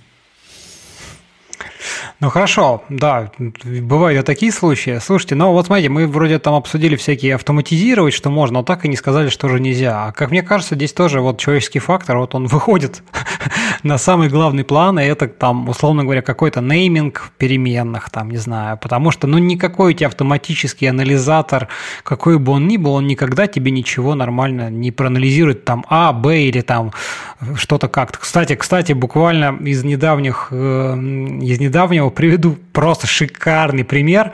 А, я там делился с ним в Твиттере. Это, значит, э, просматриваю я тут исходники одного проектика, и там, значит, встречаю функцию в бэкэнде, которая имеет название, там в контроллер action, а, имеет название функция action 684. Я такой, о, какое классное название, слушай. Значит, пишу там товарищу, говорю, слушай, говорю, это что за, за хрень такая вообще тут в коде? Он говорит, слушай, а это, говорит, отсылка там к таске в нашем трекере. Ну, то есть, как бы, смотри, очень классно. В принципе, проблема тоже очень легко решается. Да, зачем называть, давать осмысленные имена, если мы можем просто... Пишешь новую функцию, ты же ее в рамках какой-то задачи делаешь, так и пишешь, там, не знаю, function, там, 9517. Вот, я открыл эту таску, там, конечно, полный трэш, выкладка, что-то такого. Ну, в любом случае, это вот трэш, который, которого в нормальном мире быть не должно. А, то же самое, наверное, касается каких-то там, не знаю, наименований файлов, а, да, вот как бы, которые там где-то как, как называть, тоже как, как бы, ну, компилятору пофигу, или там интерпретатору, как ты файл назовешь, если на него корректная ссылка, корректный там namespace, да, то все будет хорошо, он все скомпилирует, все отработает. Но с точки зрения э, как бы кода, и вот оно, оно не очень как-то будет. А, кстати, тут, а, наверное, тоже приведу еще один интересный пример а, из моей там практики внедрения такого в код-ревью. И у меня была одна разработчица веб вот. Э, и когда она только начинала, так сказать, присылать мне, так сказать, свои там pull-реквесты, э, там порой доходило до слез, она несколько раз уходила после моих pull-реквестов в слезах, потому что я там как бы придирался к таким вещам как раз. То есть, вот, условно говоря, там есть 3-5 модулей, и вот шестой почему-то все называются там, условно говоря, вот, вот так, там, не знаю, там, ну, модули что-нибудь, допустим, я утрирую. А вот шестой называется, не знаю, там, как-то по-другому. Я вот задавал вопросы, говорю, а почему, говорю, вот эти 5 сделаны вот так, а вот шестой нет? Почему все функции расположены в начале? Там, ну, например, вот типичный тоже момент, который, ну, наверное, может быть автоматизирован. В принципе, это, например, как устроен у тебя класс, да, что у тебя там, условно говоря, идет в начале, там, не знаю, private поля, потом конструктор, потом там деструктор, потом публичный, потом там приватный. Но есть какое-то соглашение, кому как нравится. В разных языках, опять-таки, есть разные стили. Там, например, в C-Sharp там еще есть атрибуты, property, потом поля, филды. В общем, но есть какой-то подход, как это в принципе. Вот. Главное, чтобы он был. Вот. А тут там это еще было, опять-таки, наверное, больше 10 лет назад. Да, больше, больше, где-то, ну, не 15, но чуть поменьше. Вот, и таких особых каких-то тулзов не было, и действительно вот приходилось все это глазами просматривать, да, и были такие плачевные, в общем, э, первые плачевные в прямом смысле э, насчет код-ревью, но зато потом, зато потом, что хочу сказать, как бы, что через некоторое время э, я мог доверить просто ревью любого, любого pull-реквеста этой э, своей сотрудницы, и она просто на ура также разносила в пух прах просто всех остальных. Но главное, что результат всего этого – это единообразие кодовой базы в целом проекте. Вот как бы это такой вот дзен, который надо было пройти, как-то осознать и дальше уже вот, вот, вот, вот, то есть наращивать, скажем так, культивировать вот эту культуру, когда один ты сначала как-то пытаешься доносить, потом вот ты там, значит, в свою такую веру да, обратил еще одного разработчика, вы уже вдвоем начинаете наседать, и тем самым можно вот как раз-таки вырастить эту культуру, э, вот неважно какая она там, правильно, разделение на коды, на отдельные pull реквесты Главное, что вы сможете всегда, даже при появлении нового сотрудника, который по каким-то причинам там ему это не нравится, ему что-то не, не нравится, он хочет что-то поменять, даже ему можно будет за счет всей вашей массы, поскольку у вас больше, и у вас это все слажено, да, донести это как-то ну, либо человек скажет, не, ребята, это не мое, и просто уйдет. Что тоже, в общем-то, вполне нормально, ну, как бы зачем? Зачем пытаться там что-то мучить себя и всех, всех окружающих? Вот такой история из жизни. А, поэтому вот нейминги, какая-то, значит, структура и, безусловно, какие-то архитектурные решения, да, потому что тут тоже, конечно, можно много спорить, и я, я не знаю, честно говоря, даже как, как тут правильно – быть, потому что это всегда такая штука, такая эфемерная. То есть, ну, как бы, если код выполняет свою бизнес-задачу, то, в принципе, ее можно реализовать, ну, десятками, если не сотнями тысяч способов, да, как бы. Но просто и тут нельзя, и самое главное, что тут нельзя формализовать вот эти вот механизмы. То есть, нельзя формализовать, сказать, так, всегда, когда тебе нужно получить какой-нибудь класс, всегда надо использовать DI. Это тоже утверждение будет неверно, потому что, да, в каких-то случаях оно где-то в коде хорошо, а где-то оно не нужно. То есть, а где-то наоборот, да, и вот это только какой-то опыт старших коллег в первую очередь, да, которые просто за счет своего какого-то experience а, слушай, ну да, здесь, знаешь, на самом деле лучше бы вот действительно DI прикрутить, потому что вдруг потом когда-то он у тебя уже вот здесь есть, а вот здесь я бы пробросил там напрямую что-то такое. Поэтому это вот такая дискуссионная тема, Тут главное, главное, как бы, как уже верно было замечено, мне кажется, не один раз там не язвить, не прессовать, что ты, ты вообще лошара ничего не знаешь, смотри как надо, а просто как-то именно вот суметь сказать, что да, это применялось, объяснить, почему это может быть хорошо, да, вот. Кстати, кстати, и, кстати, здесь вот по вопросу ревью и вообще, так сказать, э, всяких каких-то фидбэка, а буквально не так давно я тут в Твиттере увидел увидел твит от э, Натальи Теплухиной, это Vue.js Core Developer, да, она кидала ссылочку на э, такой проектик, как, сейчас как же он называется, Conventional Comments.org. Я почему-то про него раньше не знал ни разу, но я кину ссылочку, она будет приложена в шоу-ноты. Смысл в том, что там это, собственно, от, э, про то, как вообще писать конструктивные комментарии, что там не надо там обзывать, ругаться 5-10, но там есть, это понятные такие, наверное, вещи. Но там важно, как условно, такое условное форматирование тестирование, что ты там пишешь, там некие такие лейблы вешаешь, там question, двоеточие, что это будет вопрос, что ты хочешь. Это там точно без чего там нельзя слить. Это там ну, не пик, там нон-блокинг, да, то есть какая-то мелочь, но которую, тем не менее, было бы неплохо. Вот я обратил внимание, пожалуйста, посмотри. Либо там, не знаю, там suggestion, да, что, слушай, вот эта штука работает неправильно, вот я бы сделал по-другому. То есть не просто, типа, у тебя тут все неплохо, все плохо, надо переделать, а именно как предложение, комментарий, важный вопрос, неважный. Тем самым и структурируется, во-первых, весь, вся, ваша, вся ваша переписка, как бы она становится более понятной, что, на что в первую очередь надо обратить внимание, на что в, меньшей степени, на что можно там опустить, оставить за кадром, то, без чего нельзя, например, слить. Вот, довольно-таки интересная штука, и, в принципе, я даже думаю попробовать ее потом где-нибудь, ну, в первую очередь, может быть, даже на, на, там, на, на GitHub, на каких-то open source проектах, библиотеках, мне кажется, оно вполне может зайти. Вот, поэтому посмотрите. Вот вы что вы что думаете по всему этому поводу? А вот что ты говорил на тему а, таких а, потенциально вредных практик а, по код-ревью. У меня есть еще два, в общем-то, пункта. Первый – это прям вот супер вредный, это который я, собственно, делал. И не раз. Это а, когда приходишь в код-ревью, видишь а, два косяка, откоменчиваешь и говоришь, ну ладно, типа исправь, потом я еще навалил. Потом э, человек исправляет, ты смотришь, о, еще два косяка, опять накомментил и опять ушел. Потом еще, и еще, и еще, и, короче, мало того, что в open source это прям вот прямая дорога, чтобы тебя послали и сказали, да ну вас нафиг, вы, вам мой код не нужен, если бы был нужен, вы бы как бы фидбэк выдали весь сразу, я бы все исправил, все нормально. Но и это настолько напрягает, что и даже в коммерческих проектах, где можно сказать, ну, блин, это типа вот хотят, чтобы я дофига времени потратил на это дело, ну пусть мне платят, мне и так платят нормально. Вот да, даже у этих людей, которым а, ну, можно психологически сослаться на то, что я на зарплате, мне пофиг, на самом деле нет, их тоже напрягает. И а, второе, пожалуй, пожалуй, это а, заход издалека. Вот э, это я видел несколько раз, и это были просто вообще чудовищные такие штуки, когда вместо того, чтобы напрямую написать, что вот здесь у тебя не так, вот, э, вот поэтому, поэтому, поэтому, если сделать вот так, то станет лучше поэтому, поэтому. Они писали, слушай, а вот в этом месте выглядит э, немного подозрительно. А, а что будет, э, если мы развернем это на 10 там серваках? Хотя человек уже знает ответ, что будет и все такое. Он типа, ну, типа, ты догадайся сам. И вот э, эти штуки, э, когда, догада... когда у них особо еще и таланта к тому, чтобы задать вот эти вот правильные Наводящие вопросы такие. Наводящие вопросы нет, это просто это ужасно, потому что человек сидит, тратит полдня на то, чтобы вкурить, что это такое было, а, пытается в чате там этого человека выловить, а ему же не хочется прямо выдавать все, он хочет типа обучить, и на самом деле он не обучает, а только раздражает.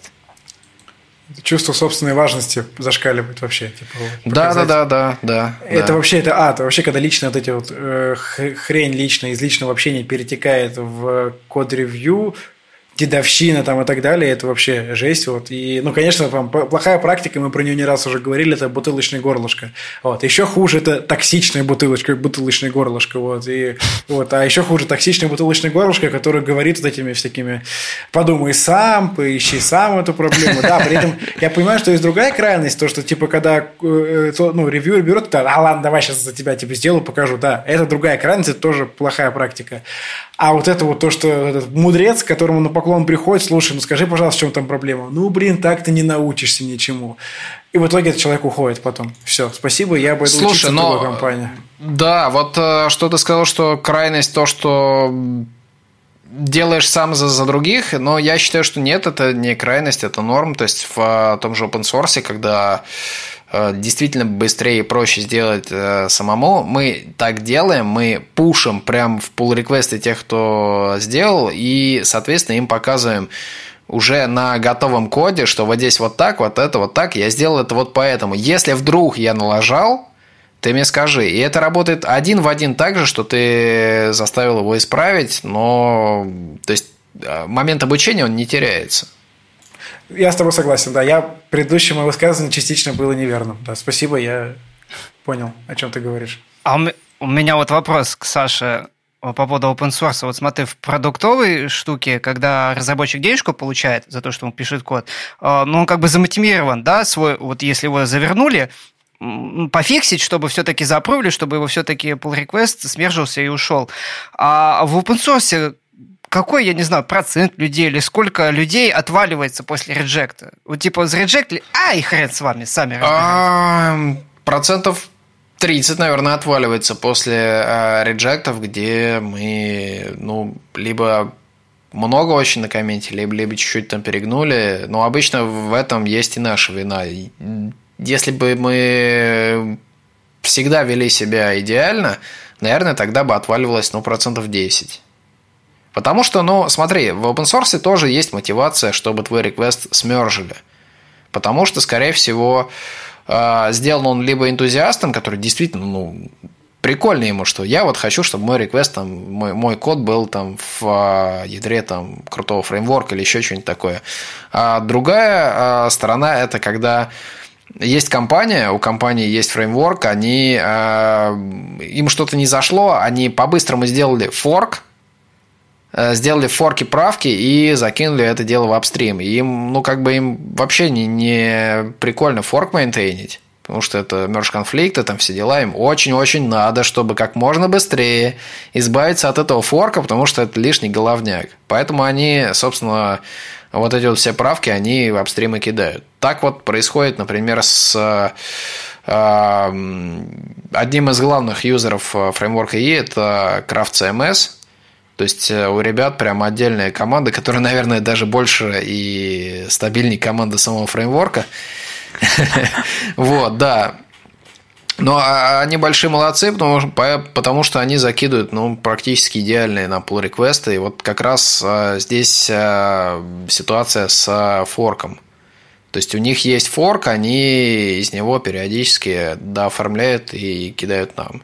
Форк не а идет какая в продакшн, стратегия? но на development. Стратегия чего?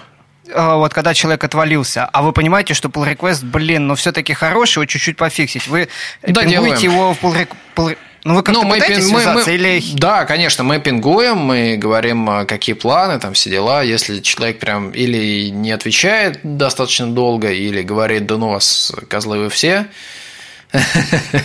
вот, мы говорим, блин, чувак, ну, извини, конечно, если что не так, мы сами доделаем все дела, и если там действительно стоящий код, то мы дополировываем и втаскиваем. Я, я тут, Саш, тебя дополню тоже по про open source. Вот э, даже у меня там какие-то мои библиотечки. Есть, мне кажется, еще такой некое, м, некий тип, скажем так. Это, знаешь, когда приходит чувак, о, у тебя классная штука, а я тут тебе прикрутил вот эту, вот эту фичу, вот это, вот это, вот это, вот это. А ты потом, ну, то есть человек как бы до конца не въехал, наверное, это больше похоже на молодежь. Но по профилю там гитхаба сложно понять, да, это, так сказать, там молодой разработчик, неопытный или какой он там есть, но смысл от этого не меняется. То есть приходит человек, говорит, ой, слушай, я попробовал, оно мне понравилось, но мне еще нужна вот такая фича, я вот тут тебе, вот тебе сразу pull request, давай то все.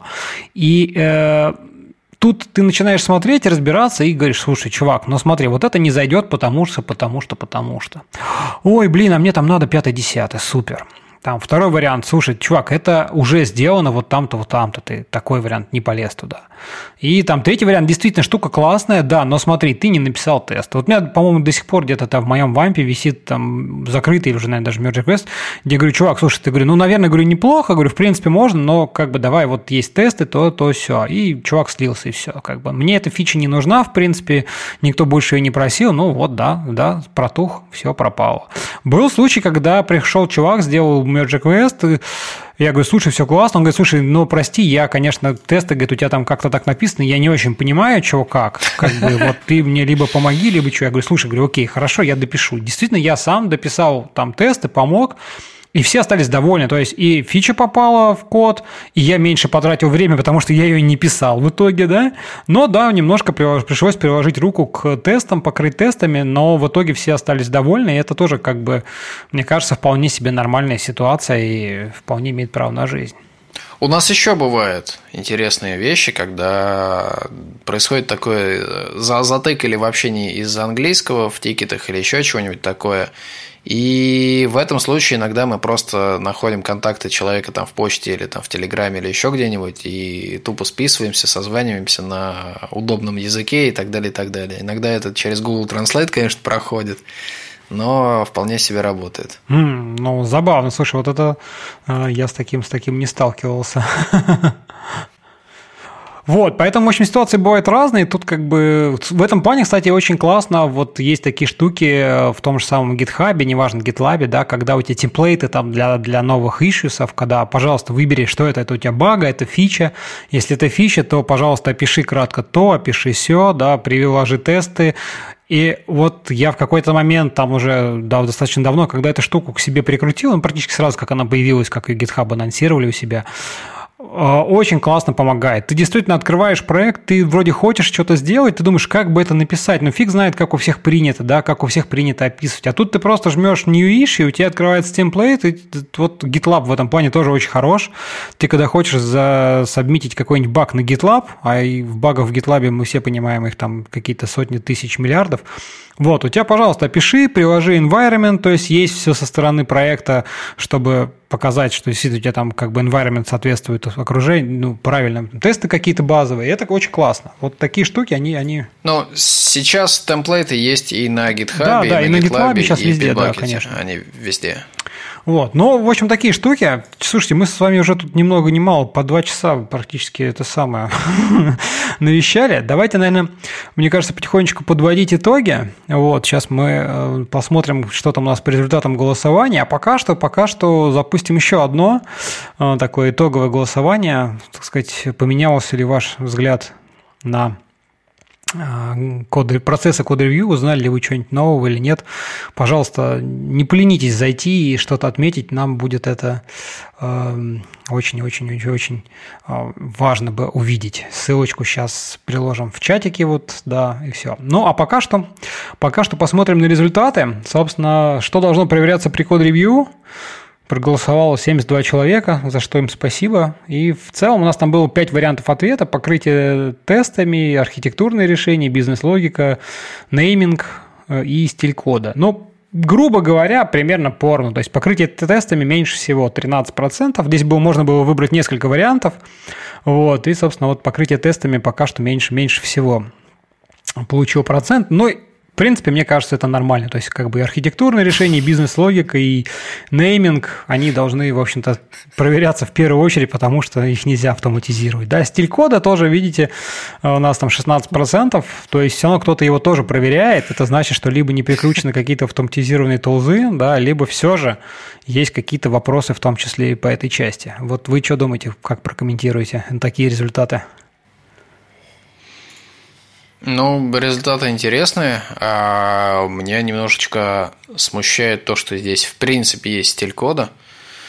А, я пол, полностью считаю, что стиль кода а, никогда не должен проявля, проверяться и должен фикситься, собственно, автоматом. Вот по остальным пунктам а, норм, но еще, конечно, немножечко меня смущает то, что самое главное, то есть бизнес-логика и архитектура, они занимают ну, не, не супер большую часть э, тех голосов, которые за них отдали. Серег? Но я бы хотел сказать, что не относитесь вообще к ревью как к проверке чего-то там, не поиск багов, не покрытие тестов, не проверка на работоспособность. Рассматривайте его больше как обучающий процесс, как инвестицию в команде, как, я не знаю, как вы книги читаете, на конфы ездите. Рассматривайте больше с этой стороны код-ревью именно. И когда вы ревьюете код, и когда вам делают замечания или заворачивают, я сначала тоже, ну, мне не нравилось, как никому не нравится, когда их pull request заворачивают, но наоборот, относитесь это как плюсом, что вам наоборот дали знания, как ваш код, ваше идеальное решение, которое вы, вы думали, блин, лучше уже нельзя сделать, вам еще показали, как его можно улучшить. Это, наоборот, круто, когда ваш request ну, заворачивают. Не всегда, конечно, но, блин, подходите философски с этой стороны к ревью. Угу. Антон? Вот такое мое видение. Ну, да, но Серег, ты так и не ответил, не прокомментировал результаты. Вот. Но философское высказывание было довольно полезное. Меня, ну, меня, правда, удивляет, да, то, что за стиль кода и наименование классов э, почти получается половина. Ну, ну, там, две, две пятых, типа, за стиль кода и наименование классов. Это интересно-то, хотя вот бизнес-логика и архитектура гораздо важнее в моем понимании. Это, ну, вообще интересное, интересное наблюдение. Слушайте, ну здесь, во-первых, еще Но... был мультивыбор, вы не забывайте, поэтому наверняка нашлось те, кто поставили все, а, и поэтому... Да. Точно. Тут нельзя... Точно, ну, да, иначе бы мы да, получили да. тоже, знаешь, как бы проверять только архитектурные решения и не проверять ничего больше, это тоже как бы не совсем верно. Да-да-да. Но а здесь еще по наименованию я считаю, что это тоже дико важная штука. Просто э, ну, заворачивать совсем из-за не очень хорошего наименования не надо, потому что... Но, но с другой стороны, я видел проекты, где народ просто вот дико морочился по именованию, и они вместо того, чтобы выкатить задачу, которая прям уже достаточно подгорает, они сидели там еще два дня, Спорили. имена правильные выбирали, спорили, да, обсуждали, но зато у них э, код читался просто прям замечательно, как, как не знаю, как, как проза. То есть смотришь прямо вот бизнес-логику все видишь. Шикарно, шикарно. Ну давайте пойдем к следующему, к следующему вопросу. У нас был про время, я уж не помню, ну неважно, я, давайте, давайте откроем про время, посмотрим. Тут, конечно, у нас поменьше народу проголосовало, всего 30 человек. Вот, сколько времени должно уходить на код-ревью от создания реквеста до получения обратной связи или мерджа. И тут у нас результаты, ну, как мне кажется, правильно, я, скажем так, согласен с этими результатами. Здесь 70% это не больше рабочего дня. А, но есть э, на втором месте 13%, не более недели. И вот это как-то уже много, как по мне лично. Ну и как получится, вариант, честно говоря, он такой э, больше пофигистский. как мне кажется, все же все равно какая-то устремленность к какому-то такому сокращению времени, она должна быть хотя бы какая-то целевая установка, что да, мы хотим, мы стремимся к Merge Quest в течение дня. Но да, как получится, бывает там в течение двух дней. Вот. Ну и не более часа, 10% это, конечно, совсем круто, но это, наверное, про какие-то совсем милипущенные однострочники, которые там ты своим коллегам без привлечения тимлидов или вот как-то так коммитишь. Вот у меня такие мысли. Ну, в коммерческом э, проекте, да, не более рабочего дня, а в open source, ну, было бы неплохо, если бы мне за неделю хотя бы ответили. Вот.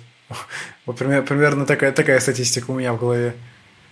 Иногда, когда я, а, ну, собственно, начинаю ревьюить э, GitHub, и мне прилетают прям pull реквесты которые можно посмотреть и смержить, я их как бы опровлю, мержу и все такое достаточно быстро. Народ говорит, блин, нифига, это типа топовая скорость вообще, когда там за, за 5 минут, там за, за 10 минут прям раз, раз, раз влетело, влетело.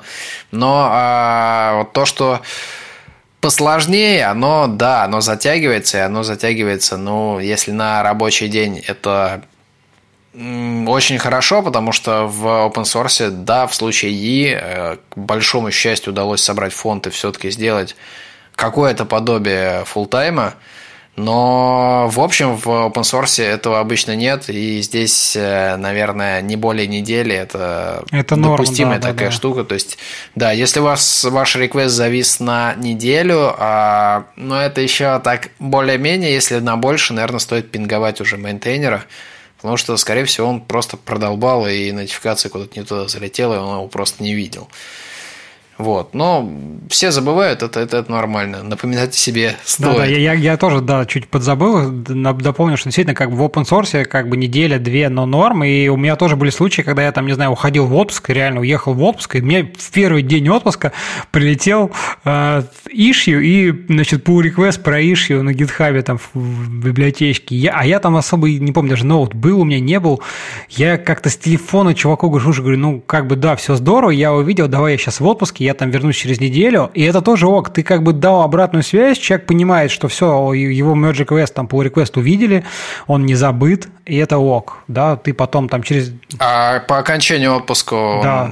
все-таки вспомнился? Да, да, да, ну и я, во-первых, я, я... А у меня, у меня бывало, что я вот так же отписывался, а потом такой, блин, я полгода назад, короче, обещал превьюить, а тут опа, ну ё-моё, как Да, стыдно. да, нет, тут, тут, тут очень, очень хорошо работает, что ну, надо не постесняться прийти и там не напомнить, типа там пинг, пинг CS Diamond, что там, когда мой реквест примешь. Это нормально абсолютно, но все мы люди, елки-палки. Да? То есть, я, я думал... Да, это окей. Гла- главное, чтобы не каждый ну, час. да, да, да. меру сдать надо, согласен. А, еще одна штука. Я видел э, в нескольких даже компаниях э, отдельную должность код-ревьюера, который э, занимался двумя вещами. То есть на начальном этапе он проектировал проект, а дальше не занимался его разработкой, не занимался, в общем-то, даже э, развитием архитектуры. Он просто сидел и проверял вот как раз каждый-каждый pull request, и вот у него как раз была метрика не более часто, часа на код-ревью. Фантастика. Нет, ну если это исключительно твоя работа только проводить код-ревью, ну как-то... Да, даже должен, должность да, да, у него была, ну, код-ревью. Ну, наверное, как-то так. Хотя тоже... Нет, ну было забавно, если он написал архитектуру, да, потом, допустим, год ее кто-то реализовывал, а потом он начал проверять, как она сделана. А мы все знаем, что как бы начальная архитектура... Ну, я, я думаю, нет. Не-не, он там был с самого начала, естественно, он корректировал и разработку тоже. А у вас эта группа, которые ревьюеры, они тоже пишут код, они мейнтейнеры? Или они так, внешние наблюдатели? Когда как. То есть там есть и мейнтейнеры, которые э, что-то пишут, там есть и те, ну, там, там все из них, они в eFramework контрибьютили, то есть их код в мастере по-любому есть. Mm. То есть они э, довольно хорошо. Ну, я не могу прийти и сказать, возьмите меня, я хочу ревьюить. А, ну, ты можешь. Спасибо. Здесь, здесь, здесь как бы да, здесь надо смотреть э, на компетенцию человека прежде всего и ну, что, что он, собственно, пишет, э, что еще у него есть на гитхабе, э, какой mm. опыт. То есть, если опыт достаточный, то, в принципе, туда можно попроситься, мы добавим. Если опыт э, неизвестен, то скорее всего, мы попросим либо каких-то там пруфов, либо, соответственно, подождем, пока человек на pull реквестит что-то. Ну окей, давай, давайте еще у нас один был вопросничек. Это сколько изменений допустимо в рамках одного pull request. Это, кстати, был как оказывается, второй на самом деле вопрос. Тоже 61 человек проголосовал. А результаты следующие. Половина – это как получится – а дальше 20% до 1-2 страниц суммарно, 18% до 3-5 страниц суммарно и 13% только изменений в одном классе, файле, модуле. Мы, я понимаю, прекрасно тут были комментарии тоже в процессе в чатике, что э, наши, так сказать, голосовалки такие несколько абстрактные, но надо понимать, что сложно сделать конкретный. Конкретный голосовалка, значит, надо приводить конкретный pull request, да, конкретный код, и тогда можно действительно задавать конкретные вопросы. Вот, здесь мы пытались так абстрактно в вакууме как бы задать. В среднем, в целом, какие вот там в вашей повседневной работе, так сказать, должны быть там метрики, да, по времени, по объемам кода. Вот мы получили такие результаты. Ну, здесь как получится, конечно, тоже, в общем, по большому счету оно правда, потому что по-другому не бывает, наверное, как получится. Вот, но вот, допустим, например, там Серега, наверное, скажет, ну, ребят, вот когда вы все разбиваете на мелкие, то там получаются мелкие изменения. Хотя, наверное, рефакторинг, который вроде как одно маленькая. Просто надо переименовать один в одну функцию, которая используется в примерно 100 миллиардах классов в методах. Ну, получится такой pull request на, там, не знаю, десятки страниц. Что скажешь? Я остался верен своему подходу. Я так понял, что ну, все против, и все как бы делают как получится. Я со своей стороны рекомендую просто попробовать. Блин, попробуйте, я не знаю, хотя бы неделю так сделать и посмотрите на результаты. Как вам? У меня, кстати, вот э, немножко начало меняться мнение, но э, я все еще против э, связанных как бы pull реквестов где для одного нужен второй, но если по ходу задачи намечается там рефакторинг и так далее, то ну, допустим, выхода нет. Не-не-не-не, не, не, даже не так. Если намечается рефакторинг, который э, вроде как не особо связан с задачей, то э, делать его отдельным pull реквестом норм. Если это зависимый, я все-таки все еще не, не нравится мне, что либо, либо его мы делаем вообще отдельно, и второй pull request просто не прикладываем, пока этот не смержит. Потому что вот опять же эти мерж-конфликты, они все убивают. Здесь вот э, по опросу, сколько изменений допустимо в рамках одного pull request а, как получится, но... Э, самый правильный ответ, да. Самый правильный ответ, но все-таки как мейнтейнер я про себя иногда матерюсь, когда мне прилетает э, на 5000 строк, строк что-нибудь. Я, конечно, пытаюсь это все понять. Иногда я понимаю, что фича там мега крутая, что это там все изменит, тогда я трачу время, но все-таки, наверное, 500 э, строчек – это вот такой нормальный лимит, который который возможно за один раз все-таки посмотреть, и это может сделать в общем-то, не специально супер натренированный человек, который таких уже пятитысячников сделал там много, а, в общем-то, обычный человек, который как бы просто не умрет от, от такого количества контекста. Вы, когда создаете pull request, вы поставьте себя на место оунера вот этой библиотеки, на место Саши, например. И вот представьте, что вам придется ревьюить вот ваш этот pull request вам норм будет, где у вас там в одном pull реквесте какие-нибудь автоматические изменения шторма, где вы код стайл сделали, и плюс еще фича. Если норм, ну, в принципе, да. Не-не-не, вот, вот когда автоматические изменения и фича, это я вот чрезвычайно против, и я тогда попрошу все-таки переделать фичу с нуля, а автоматические изменения сделать как-нибудь потом вообще, то есть они, в принципе, их сделать отдельно. Это да, но это как бы они не связанные задачи все-таки. Автоматические изменения – это совсем другая штука. Когда у нас производится предварительный рефакторинг для задачи или э, задача производится в там 3-4 этапа, это немножко другое. Ну, как-то так.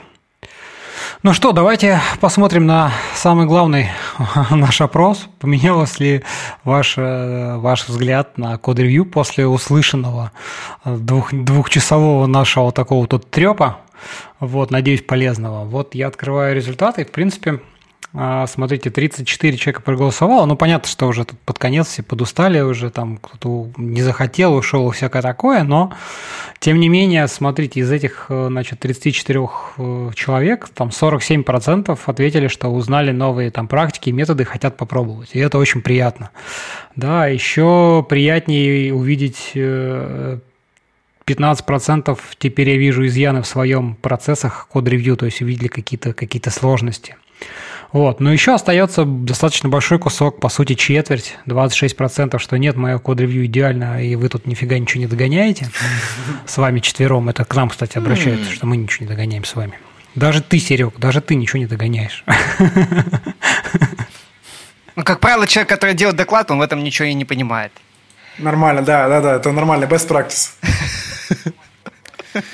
Я, я, я думаю, что это вполне норм, потому что, как мы убедились, вот э, нас собралось э, здесь четыре человека, и у каждого э, есть какие-то пересекающиеся моменты, но даже в двух компаниях, в двух проектах, которые один человек, ну, например, я участвовал, практики были обоснованно отличные в одном месте и в другом месте.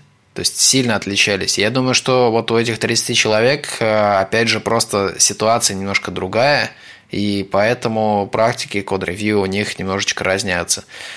Вообще все, что мы здесь говорили, э, наверное, стоит воспринимать как э, возможные штуки, которые можно примерить по отдельности на себя. И как какой-то там рецепт это брать готовый не стоит, потому что ну, не весь тот open source э, похож на eFramework, не у всех такие масштабы, не у всех э, такие же пользователи use cases, не у всех э, масштабы Skyeng проектов, не у всех там есть молотилки, как у Антона, и в то же время еще и доменные прикольные проекты.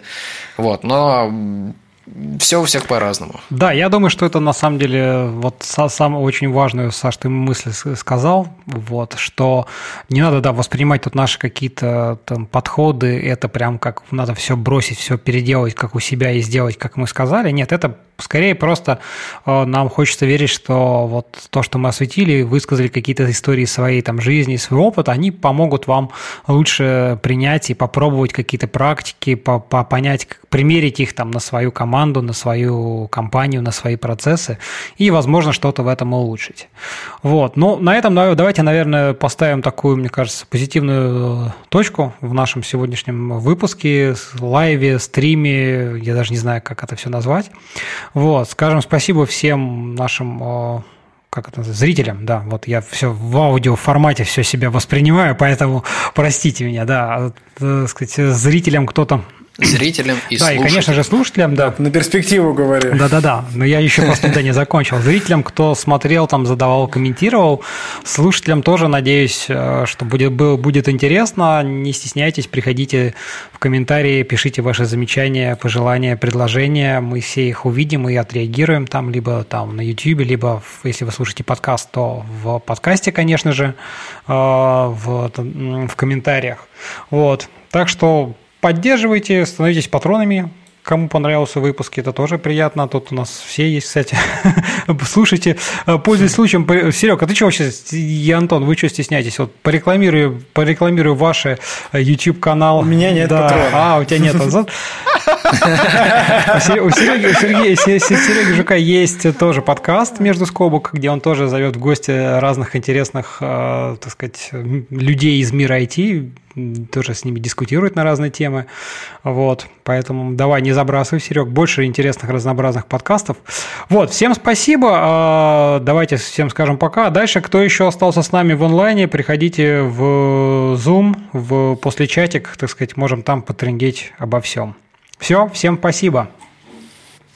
Пока-пока, спасибо. Да. Всем, всем спасибо. Пока-пока. Пока. -пока. Пока.